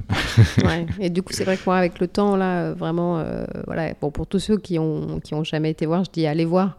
Hmm. Mais aujourd'hui, quand j'ai plus de perception euh, au niveau des, tu vois, vibratoires, etc., j'y vais plus beaucoup parce que, euh, parce que ça peut être vraiment lourd euh, le retour euh, énergétiquement. Plus tu augmentes ta sensibilité, plus quand tu vas sur des terrains comme ça, à un moment donné, tu fais plus les. Voilà, tu, tu, tu as vraiment conscience de ce qui te traverse. Hmm. Bon, ma fille me trouve un peu dingue, tu vois, mais des fois je lui dis non, euh, ne regarde pas Black Mirror là dans la pièce où je vais dormir. Moi, je vais dormir dedans après, je veux pas. Hmm. Regarde, mais plus ta sensibilité augmente et plus ta, bon voilà, je passerai peut-être pour une dingue en disant ça, mais tu, Je tu- crois qu'on est largement passé pour des c'est dingues. ça. hein. Là, ça va on aller. A, on, a, on a- le curseur est, est très très loin. Mais voilà, en tout cas, ceux qui ont jamais vu, qui doivent aller voir, ils doivent savoir, euh, allez-y. Et après, euh, après, faut, faut aussi, euh, voilà, aussi euh, passer son chemin parce que c'est, c'est, ça, ça attrape. C'est des énergies Ouais. quand même. euh, Complètement. Complètement, mais je te rejoins, je te rejoins vraiment sur cette idée qu'on est en train de, de sortir euh, des squelettes là et qu'il y a un truc qui va se régler collectivement, vraisemblablement qu'on va avoir de notre vivant autour de Ah là, moi, ces histoires d'abus sexuels. C'est de plus en plus dans l'air. euh, Il y a eu le mouvement MeToo avant et, et maintenant il y a toutes ces choses-là, hein, ces histoires de, de réseau, de pédophilie, enfin ça sort quoi. C'est très facile important d'en parler. parler. Tu vois, c'est pour ça que je me Ouais. permets de raconter des choses, tu vois, personnelles pendant Mm. cette interview, mais parce que je- pour moi, ça me tient à cœur de de- d'en parler. Il faut qu'on en parle. Je, Euh, je te remercie de et il faire ça. faut que tout le monde n'ait pas honte de dire voilà j'ai fait Mm. ce chemin-là et du coup bah voilà les, les langues se délient de Mm. plus en plus parce que j'ai tendance à dire et je pense que je me trompe pas que chaque personne a ça dans son arbre à un Mm. endroit à un autre. Mhm. Personne n'est épargné. Mhm. Il suffit de regarder comment on vivait il y a, il y a- il y a 200 ans. Euh, Je veux dire, voilà, à un moment donné, le féminin, euh, justement, il a été euh, tellement malmené, quoi. Et quand on prend justement cette idée que le féminin, c'est aussi la terre, à- la Pachamama et la, la- la terre-mère, bah, c'est ce qu'on a fait aussi. Et là, dans ce, qu'on- ce, ce point euh, au niveau du climat, de, de- de- voilà, le- c'est la même chose. Donc là, Mm. de toute façon, cette respiration-là, on n'en fera jamais l'économie. Elle, Mm. elle- elle est- c'est, ce qui fait contrebalancer, et c'est ce qui fait qu'on on s'en sort tous ensemble. Ouais, complètement, complètement. Mais euh, il y a voilà cette partie. Mais il y a aussi beaucoup d'hommes, hein, parce que moi, en Bien sûr. libérant cette parole-là, Bien je me suis retrouvée aussi avec euh, des gens dans mon entourage euh, au masculin qui, qui avaient vécu des trucs. Quoi. Tout à fait, complètement, exactement. Ça existe des deux côtés. hein. Ouais. Euh, mais ouais, ouais, cette, cette, euh, éveil collectif potentiel passe justement par regarder toutes ces toutes ces phases, toutes ces, ces facettes sombres. Ouais, bah pour moi, l'image que j'ai, tu vois, sur cette question des abus, c'est vraiment euh, quand, tu vois, quand t'as l'évier qui est bouché chez toi, quoi. Hmm. Euh, bah, il faut mettre les mains, hein, c'est dégueu, c'est tout noir, tu, tu- tu dé- dé- débloques le siphon, t'enlèves plein de merde, c'est... Mais après, euh, après l'eau, l'eau claire, elle circule. Après, ça circule, exactement. Ouais. Et, et tu vois, je crois que j'ai réalisé ça aussi assez rapidement, et, tu nous amènes à ça. Euh, quand, tu, quand tu cherches, quand tu cherches à cheminer euh, sur euh, ce chemin spirituel, c'est redondant, mais euh, tu dois forcément te confronter à tous ces trucs-là, qui sont pas forcément agréables. C'est pas quelque chose de facile en fait, c'est pas Ah toujours tout rose, toujours tout lumineux. je vais, je vais communiquer avec des énergies, percevoir des trucs, recevoir des informations. Non, il y a aussi la partie moins agréable de d'être mis en face de choses qui se sont passées dans notre arbre généalogique, aussi de facettes d'ombre qu'on peut avoir, de, des dysfonctionnements de notre ego, de tout ça quoi. En fait, tu ça rend pas forcément la vie plus facile. Ah non Enfin, je veux dire, euh, c'est juste. euh, qu'est-ce enfin, pour moi, c'est toujours cette question de. Mm. Voilà, euh, tu veux quoi? T'as- T'es t'es Mm. venu pour être en touriste, euh, traverser, regarder Netflix, euh, aller à la plage, tu vois ce que je veux dire? Et après, il y a eu tout un cheminement aussi intérieur. Parce que moi, Mm. cette espèce d'exigence de dingue Mm. que j'ai par rapport à cette histoire, justement, qui commence à 8 ans, où tout à coup, je cherche ce que je dois faire. Bah, bah, à un moment donné, j'aurais aimé que tout le monde ait cette exigence-là. Mm. Et, et du coup, j'étais peut-être un peu chiante, un peu intransigeante, un peu, voilà, un peu compliquée. Mm. Et aujourd'hui, je réalise que, et ça m'a beaucoup soulagée, que on vient pas tous faire la même chose. Hmm. Et qu'à un moment donné, c'est OK si quelqu'un vient juste en Mm. touriste. Pas, tu vois, j'ai pas de jugement par rapport à ça, en fait. Mhm. Euh, donc, euh, ça rend aussi euh, plus humble Il n'y a pas d'échelle de, tu vois, de graduation. C'est juste, on, chacun est pas venu pour le même, euh, la même, les mêmes raisons. On a tous une histoire différente, mais ça me faisait sourire ce que tu disais, venir en touriste. Ouais. oui, je crois que je, je disais ça récemment, mais euh, est-ce que, est que euh, vivre sa vie tout simplement, sans forcément se poser beaucoup de questions, est-ce qu'il n'y a pas quelque chose d'admirable là-dedans, tout simplement aussi?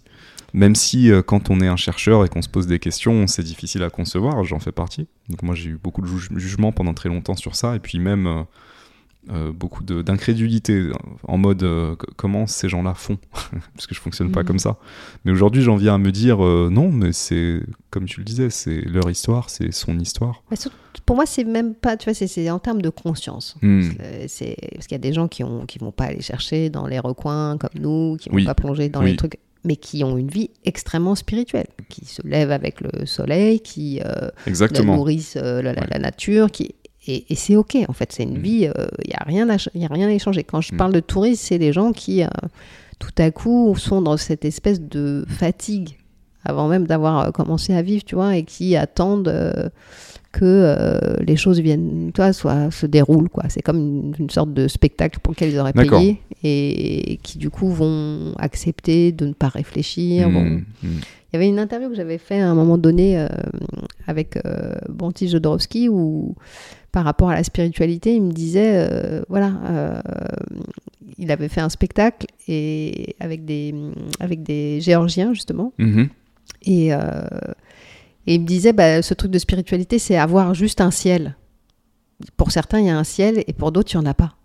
Et ne serait-ce que ce truc de chaque jour lever la tête, qui lève la tête? Hmm. Qui regarde la beauté des nuages, euh, de- de- du ciel le soir, des étoiles de- Il y a plein de gens. Pour moi, touriste, c'est tu, tu, tu regardes pas le ciel, quoi. C'est à l'horizontale, quoi. Il n'y a pas de... A pas de mouvement. Bah, J'entends deux choses dans ta définition. Déjà, il y a un, la personne qui vit pas vraiment sa vie, qui est un petit peu, qui se laisse emporter par le mouvement et qui a pas, il a pas d'acte créateur. Il y a quelque part peut-être une frustration, une dépression, euh, euh, euh, donc qui est pas vraiment entré dans la vie ou qui vit dans la peur peut-être. Donc moi, il y a plusieurs choses. Déjà pour moi, quelqu'un qui vit sa vie tout simplement, euh, je, je respecte ça. Parce que je crois que là-dedans, il y a déjà une forme de spiritualité. Ouais. Et après, tu y mets une autre composante qui est euh, bah, euh, regarder là-haut, se questionner sur le mystère, tout ça. Ouais. Euh, Mais mais du coup, il n'y a pas du tout un jugement hein, de ma part définitif en plus, parce Oui. que parfois il suffit juste de, tu vois, dire tiens, on regarde Ouais. ensemble. Et- Oui. C'est ça, et puis je crois que en fait, euh, ça arrive à différents moments pour différentes personnes aussi. Ouais. Il y a des gens, ça arrive plus tard dans leur vie. euh, Non, derrière ce que je mettais euh, et que je pense foncièrement, c'est qu'il y a une, voilà, c'est pas tant euh, par rapport aux personnes que Mm. justement ce dont on parlait tout à l'heure par rapport à collectivité. À, l'asservissement. Enfin, tu Oui. vois, qu'un peuple, qu'est-ce qu'on peut faire avec selon ce qu'on. Mm. Voilà. Là, pour moi, il y avait une volonté. Il y a eu une volonté pendant très longtemps euh, Mm. que les gens euh, ne voient pas leur puissance, ne voient pas leur euh, don, ne voient pas tout ce dont ils, sont capables, y compris même dans l'origine même de la fabrication des objets. Hmm. C'est chercher dehors. Et là, aujourd'hui, on sait que justement, ce junk ADN, il, sert à plein de capacités qu'on est en train justement de récupérer, comme euh, canaliser, comme voilà. Donc en fait, les... du moment où on crée des objets pour faire des choses qu'on, a priori, on ne sait pas faire, on... l'humain perd l'idée qu'il peut les faire lui-même. Hmm.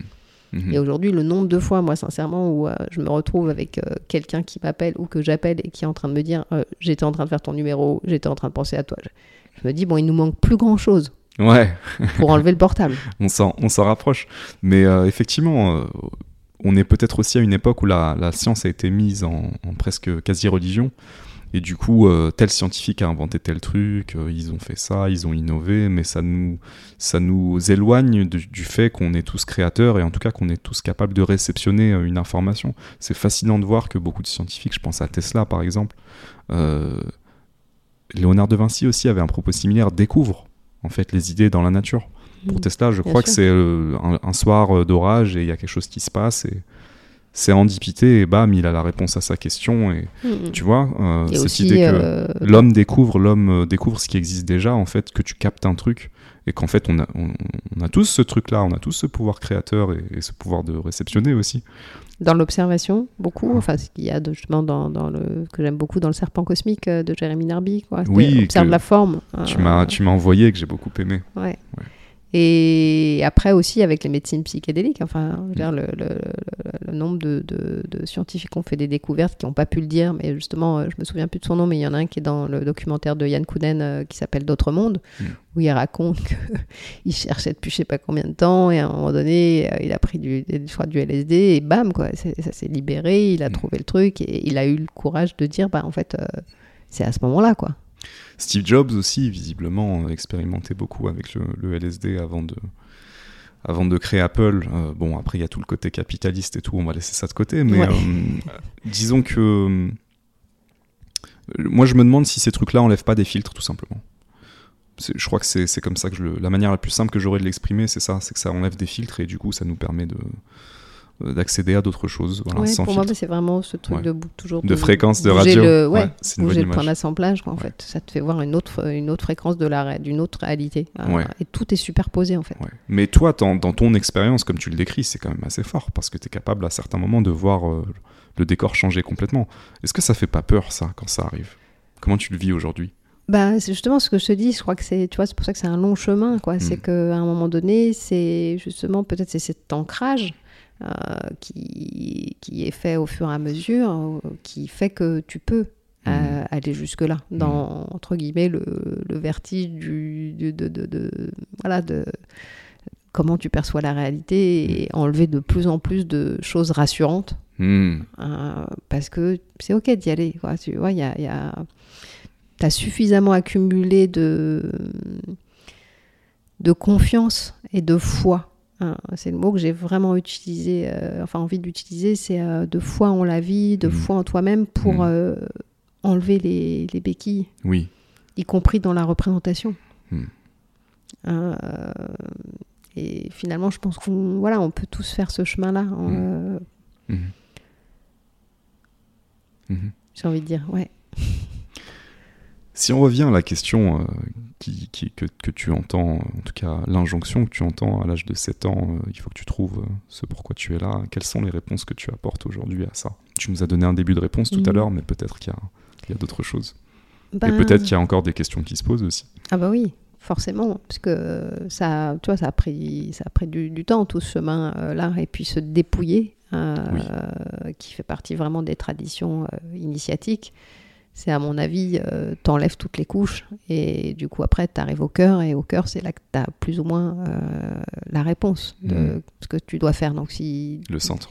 Mm. Déjà, ce dépouillement-là, il permet d'enlever beaucoup de scories qui sont justement bah, du transgénérationnel, des blessures, des... tout un tas de trucs qui vont t'empêcher, euh, qui vont te faire penser que tu es là pour ci ou tu es là pour Mm. ça. Donc, euh, sortir du triangle de Cartman, euh, voilà, bourreau, victime, sauveur, et aussi s'extraire de ça pour trouver ce que tu es. Parce que quand on dit trouve ce que tu es venu faire ici, c'est tentant de se dire que tout à coup tu es, sauveur, quoi, tu vois.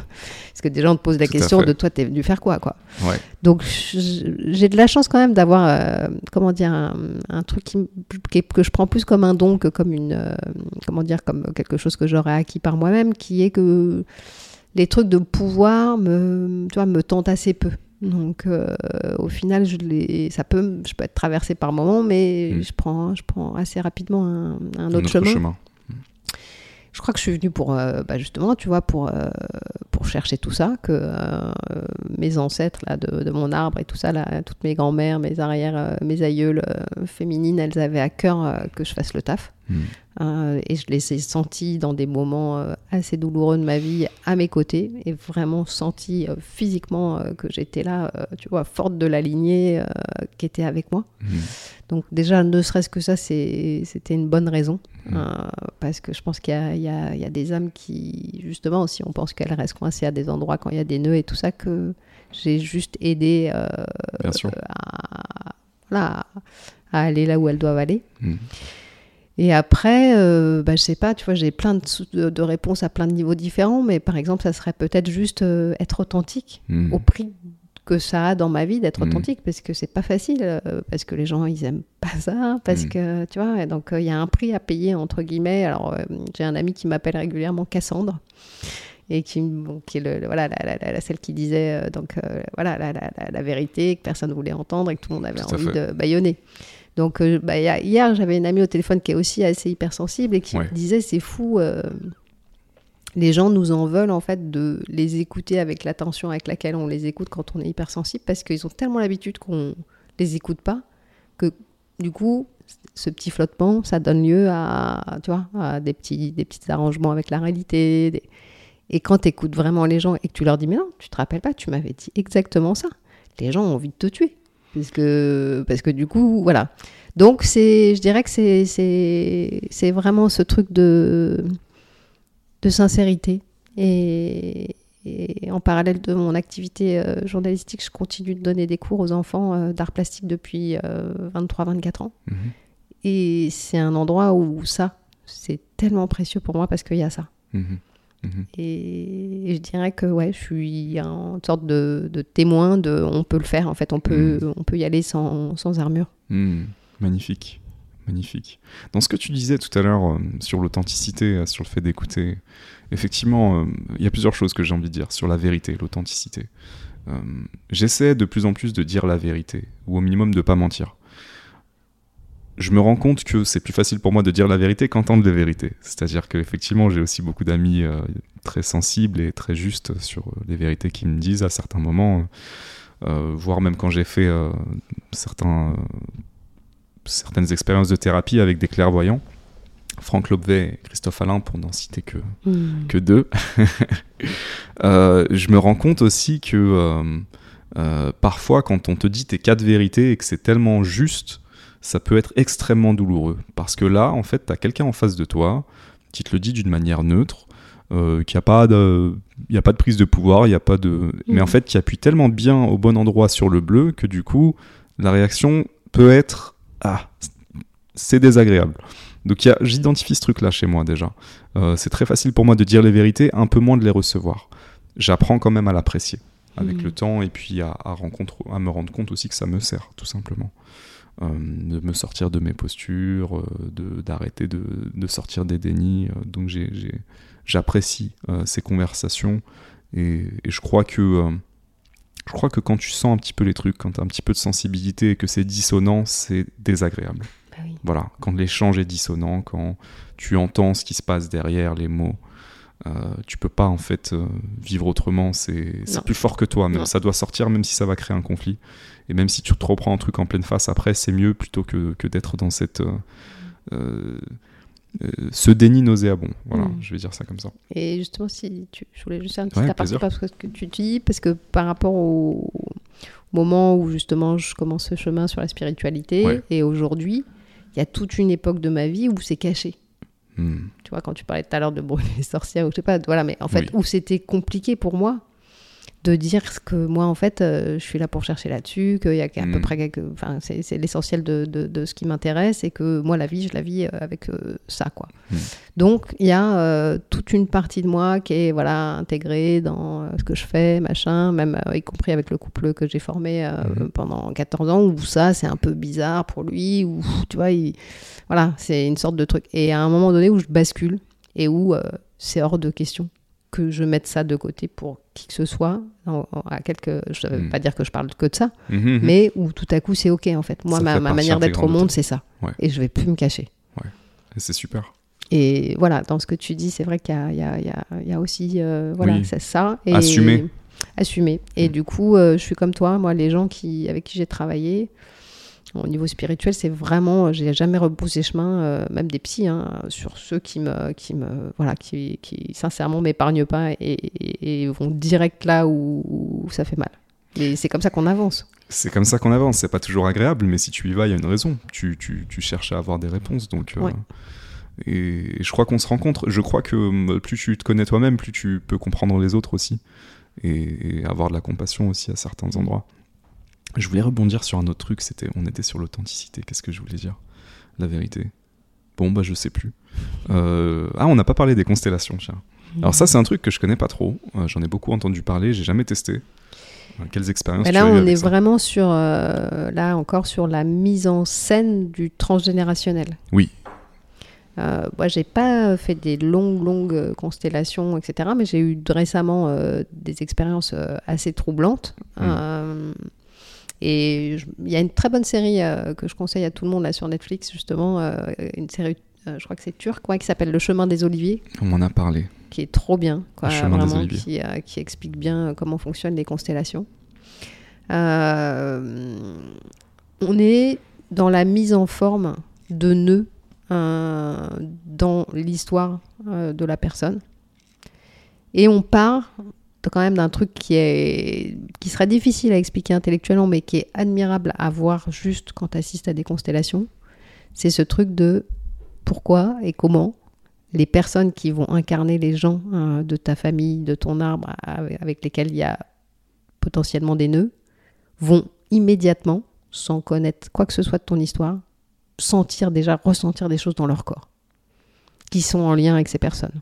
Et être capable de faire des mouvements et de dire des choses qui sont non pas reliées à quoi que ce soit d'intellectuel, mais juste au fait qu'on leur dit vous êtes telle personne.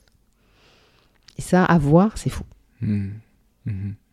Et c'est, euh, j'entendais là, je sais plus euh, où j'ai entendu ça dernièrement, mais euh, voilà, dans- il y a plein de tribus où avant même qu'il y ait un nœud qui soit fait, il y a une situation conflictuelle qui se passe, immédiatement tout le monde arrête tout et, et ils font ça en fait. Mm. Ils mettent en scène ce qui Mm. vient de se passer. Mhm. Ils le font faire par d'autres pour que celui à qui c'est arrivé le voit, etc. Et du coup, c'est avant même que ça ait pu faire un symptôme, que ça ait pu faire un nœud, que ça ait pu créer quelque chose. Si on le met en scène, on le- on l'extériorise, on le met en dehors.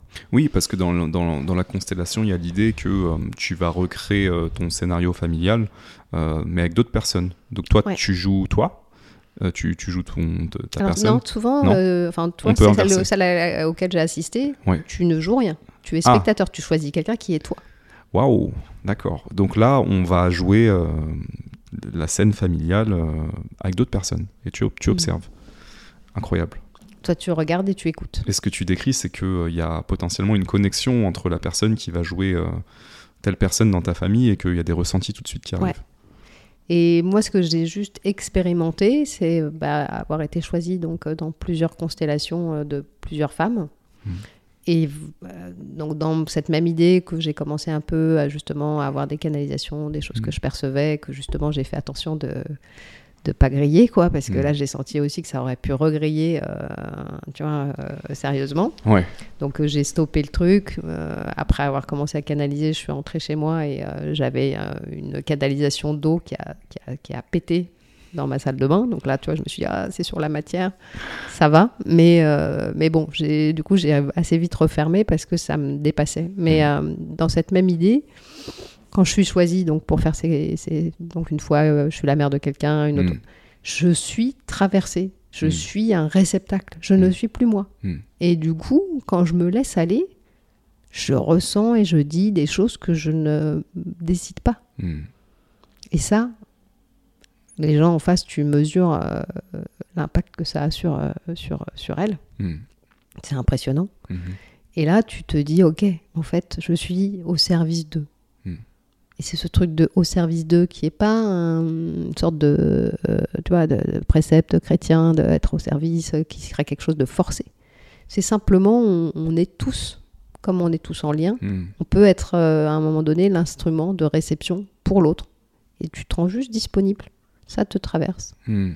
Et, et je pense que parce qu'il n'y a pas trop de, de croyances et d'idées par rapport à ça, que Mm. peut-être euh, ça fonctionne chez tout le monde, y Mhm. compris chez les gens qui n'y croient pas, qui ont dit tiens, t'es ma grand-mère ou tiens, t'es. Mm. Voilà.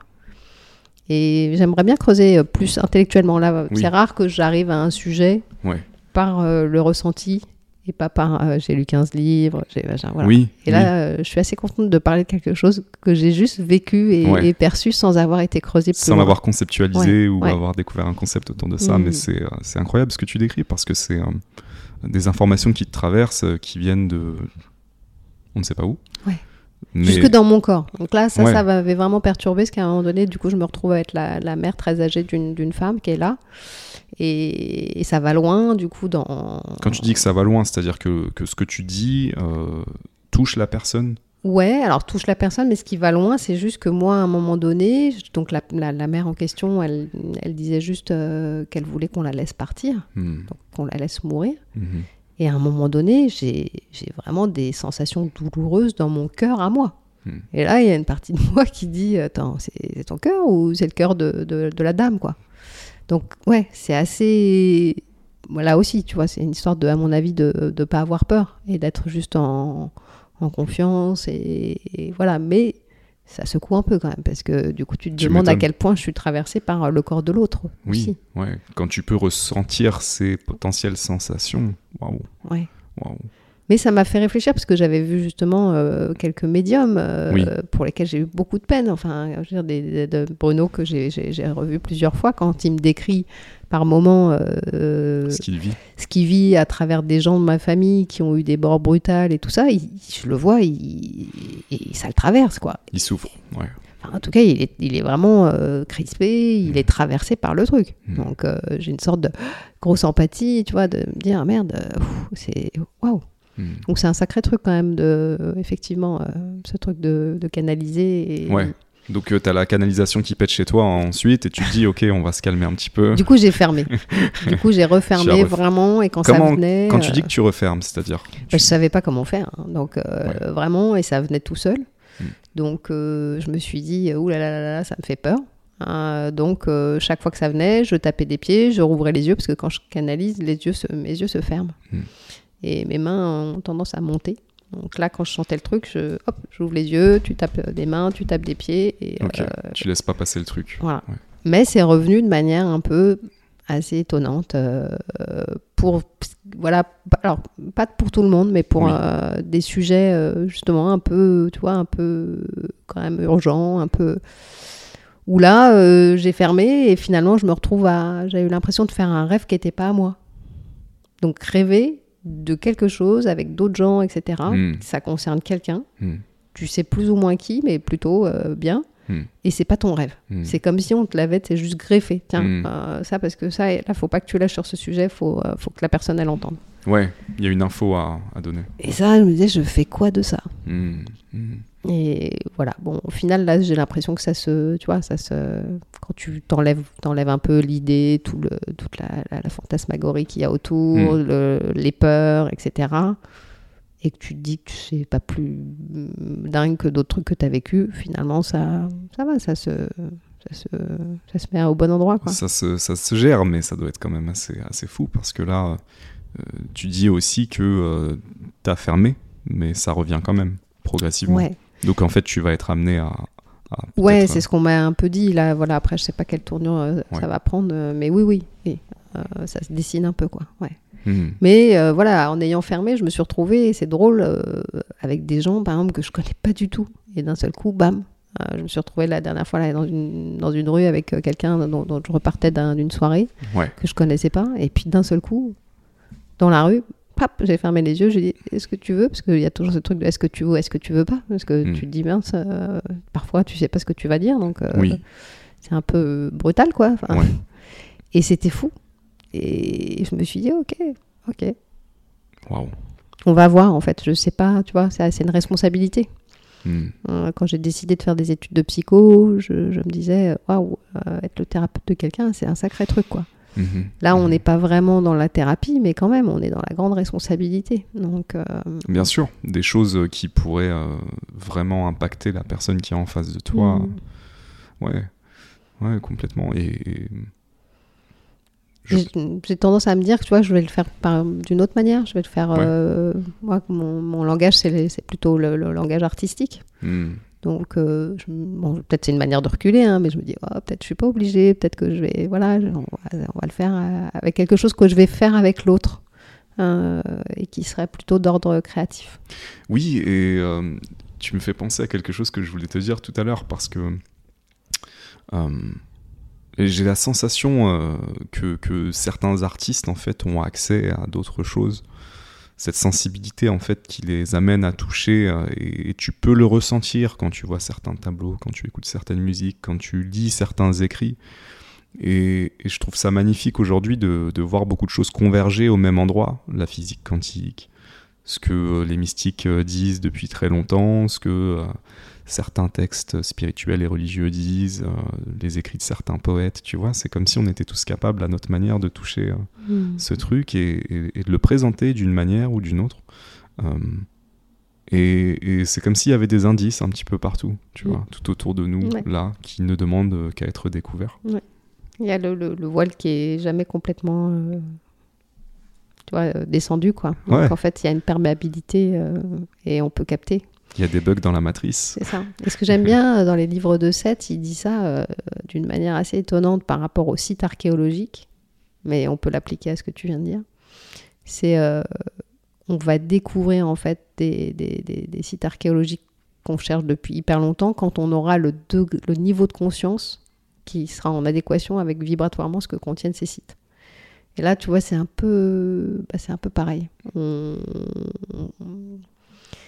on, se met en, en, lien les uns avec les autres. On, rentre en, voilà, par rapport à des vibrations qui, qui, qui augmentent et qui permettent une résolution ensemble.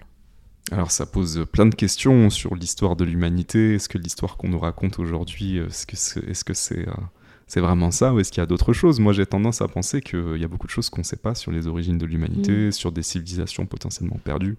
Moi j'ai toujours été fasciné par euh, l'Atlantide par exemple. Mm. Est-ce que ça existait ou pas? Euh, Je pense que oui, ça existait. Mais euh, je suis pressé, en tout cas, de voir potentiellement euh, tout ça euh, être prouvé. si ça arrive de notre vivant. Tu vois, si on pense vraiment en termes de multidimensionnalité, oui. ça veut dire que l'Atlantide, il est juste superposé, mais il est là en même temps. Ça se joue en même temps. Oui. Et donc, le fait de se dire qu'on va découvrir les sites qui sont reliés, c'est parce qu'en fait tout est sur un même plan. Tu mm. vois, tu pourrais prendre un tableau mm. euh, et, superposer des tonnes de filtres mm-hmm. avec d'autres images dessus, par-dessus, et tout superposer. Et tout est en même temps. Et à des moments, il y a comme un truc qui traverse le décor hein, et qui te, tu vois, qui te, qui hop, qui te prend par la main et qui, t'emmène sur l'autre. Euh. Ouais. C'est pour ça que j'ai toujours adoré, depuis que je suis petite, les films de science-fiction. Ouais, pareil, tous les contes, euh, les films de science-fiction, euh, naturellement. Euh, comme si comme s'il y avait intuitivement un reste de, de ce qu'il y a vraiment derrière le décor. Mm. j'ai vraiment apprécié cette conversation. Écoute, moi aussi. C'était super riche, super profond, on allait très loin. Est-ce qu'il y a un dernier mot que tu veux ajouter avant de, avant de conclure? Euh, bah alors justement par rapport à la situation qu'on vit, euh, peut-être juste dire que voilà, euh, même si ça paraît compliqué, même s'il y a des moments où ça paraît un peu désespéré, je pense vraiment qu'on va y arriver et que ça va être vachement bien et qu'on va le voir de notre vivant, peu importe l'âge qu'on a, parce que les choses vont vite. Et que le plus important qu'on a à faire aujourd'hui, c'est de cultiver cette joie faire les choses qu'on aime, ne plus se forcer dans aucun truc dans notre existence, que ce soit un travail, une relation ou n'importe quoi d'autre. Vraiment, il est temps d'être euh, dans pleinement ce qu'on kiffe. Voilà. Et je pense comme ça que les choses vont vraiment, vraiment euh, augmenter en termes de capacité à s'enthousiasmer. Et je crois que la force de l'enthousiasme, elle est, elle est incroyable. Merci Jessica pour ce très très joli message euh, bah, d'espoir. Du coup, on en a bien besoin. Euh, je ressens, euh, moi-même pour ma génération, qu'on a de moins en moins d'espoir, ce qui est triste, vraiment, de se dire qu'on on se dit que demain sera pire qu'aujourd'hui et qu'on a peur de faire des projets, vraiment, c'est ça. pour certaines personnes, même, c'est dire je veux, je ferai pas d'enfant dans ce monde-là. Donc ça va aussi loin que ça. Donc je pense qu'on a vraiment besoin d'entendre des choses comme ça et, de se raccrocher justement à cette lumière et, à ce futur qui peut euh, être radieux, même s'il est tumultueux aujourd'hui, même s'il y a des turbulences, même si on doit passer par des moments difficiles, voilà, regarder certaines réalités en face, celles dont on a parlé aujourd'hui notamment. Euh, mais moi, je, te rejoins, je crois que je crois que demain peut être meilleur qu'aujourd'hui. Euh, il faut simplement accepter la transition et peut-être euh, voilà laisser de côté un peu toutes les dystopies euh, flippantes qui nourrissent euh, justement cette toi c'est une jeune génération. Parce que les gens pensent que c'est juste ah non mais c'est bon moi tu vois je, regarde ce truc là parce que je suis j'arrive à mettre de côté. Et vraiment ça attrape. Et ce que je disais tout à l'heure ça ça permet de, de, de, de, rendre acceptable l'inimaginable. Et, à un moment donné, ça joue, quoi. Ça mmh. joue vraiment sur le moral global de tout le monde puisque euh, tu es plongé en permanence dans un truc euh, flippant. Donc, je dirais, euh, voilà, garder l'espoir en, laissant de côté beaucoup ça. Et ça nous rend pas plus intelligents de regarder des dystopies et on n'aura pas. si, on, si, on, savait ce qui allait se passer, on, ne ferait pas mieux en fait. Je pars de ce truc peut-être conclure là-dessus. Moi, j'ai vachement été élevée avec euh, quelque chose que j'ai dû vraiment euh, mettre du temps à enlever. C'était, euh, moi, on m'avait dit, euh, si tu imagines le pire, ça sera toujours mieux parce que tu auras pu l'anticiper. Hmm. Et j'ai commencé à, un moment donné à me dire, c'est une grosse connerie. Hmm. Parce que d'une part, je, je- je- je perdais toute mon énergie Mm. en ayant perdu le pire, enfin en ayant imaginé le pire. Donc quand ça se présentait, bah, j'étais encore moins en forme que, et prête à, à gérer. Et du coup, ça crée une sorte de boucle euh, où c'est juste l'idée qu'on aurait de la maîtrise sur les choses parce qu'on aurait imaginé que- que- qu'elles auraient pu être euh, terribles. Donc c'est enlever ce truc-là, c'est euh, imaginer euh, que ça se passe bien. Et il y a Mhm. des tonnes de moments justement par rapport à ce qu'on disait tout à l'heure, comme la- les énergies elles sont vraiment particulières, comme les choses Mhm. vont vite et tout. On peut switcher d'une situation complètement pourrie. Je prends un exemple, tu es en panne, euh, en pleine nuit, il n'y a personne, etc. Tu changes le, le truc où tu n'es pas en train de t'imaginer que ça va être une galère, etc. En 2-2, tu t'y dis, tiens, il y a quelqu'un qui va passer, il a une roue de secours, et, et bah, ça se produit. Hmm. Ça se produit vraiment. Mhm. Et euh, il faut faire des petits jeux comme ça, comme tu disais tout à l'heure, avec Mhm. beaucoup du. Tu vois, il y, a- il y a cet humour dans la spiritualité qui correspond pas à ce qu'on nous a renvoyé des religions, avec Oui. une sorte, certaine forme d'austérité, etc. Tout à fait. Là, c'est juste être joueur. Tiens, et si, euh, si j'envoyais ça là Et si on voyait si ça marchait Et plus en plus, plus on valide que les choses se produisent, plus elles se produisent. Ouais, moi j'aime beaucoup l'image du, du gros Bouddha qui rit. Alors il y a plusieurs manières de représenter le Bouddha, hein, mais celui-là particulièrement parce que. euh, bah, parce qu'il rigole. Je pense qu'il a Mhm. compris qu'en fait, euh, au final, euh, c'est un jeu très réel qu'on ressent dans nos tripes. Mais mais il y a aussi quand même cet aspect. Je crois qu'amener un petit peu de légèreté aussi, ça nous fait du bien. Pas toujours se prendre Mais même, je tellement au crois que c'est même essentiel, en fait. Ouais. Et que la spiritualité, elle est, elle est plus dans la légèreté que dans la- la- la- l'espèce de, de- de lourdeur, quoi. Mhm, mhm, mhm. Jessica, merci pour euh, cette authenticité. Et puis, euh, je te le résumerai, euh, je te le dirai simplement en disant merci d'être une lanterne. Ouais, écoute, euh, voilà, peut-être passeuse, voilà, j'aime bien ce, ce terme de passeuse, Ouais. tu vois, de transmission, de... Voilà, En tout cas, j'ai adoré. Euh, tu reviens quand tu veux. avec plaisir. T'as vu Euh, comme j'aime parler, donc on, j'adore. on, on pourra refaire ça. Et C'était te, fascinant. Je te remercie, voilà, de, de- de vraiment la qualité avec laquelle tu, tu, tu mènes ces conversations et, et vraiment, euh, j'aime beaucoup. Merci, ça me touche.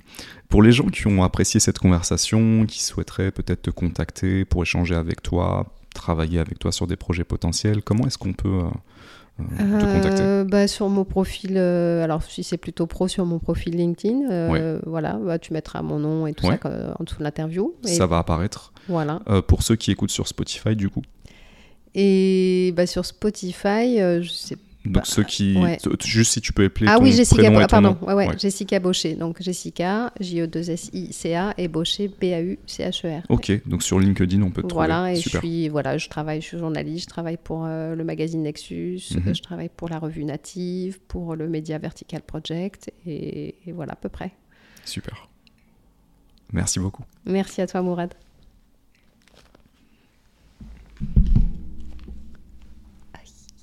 Oui, tu as raison, on T'as sort vu une sorte On de, sort. de cocon. Ah, c'était super.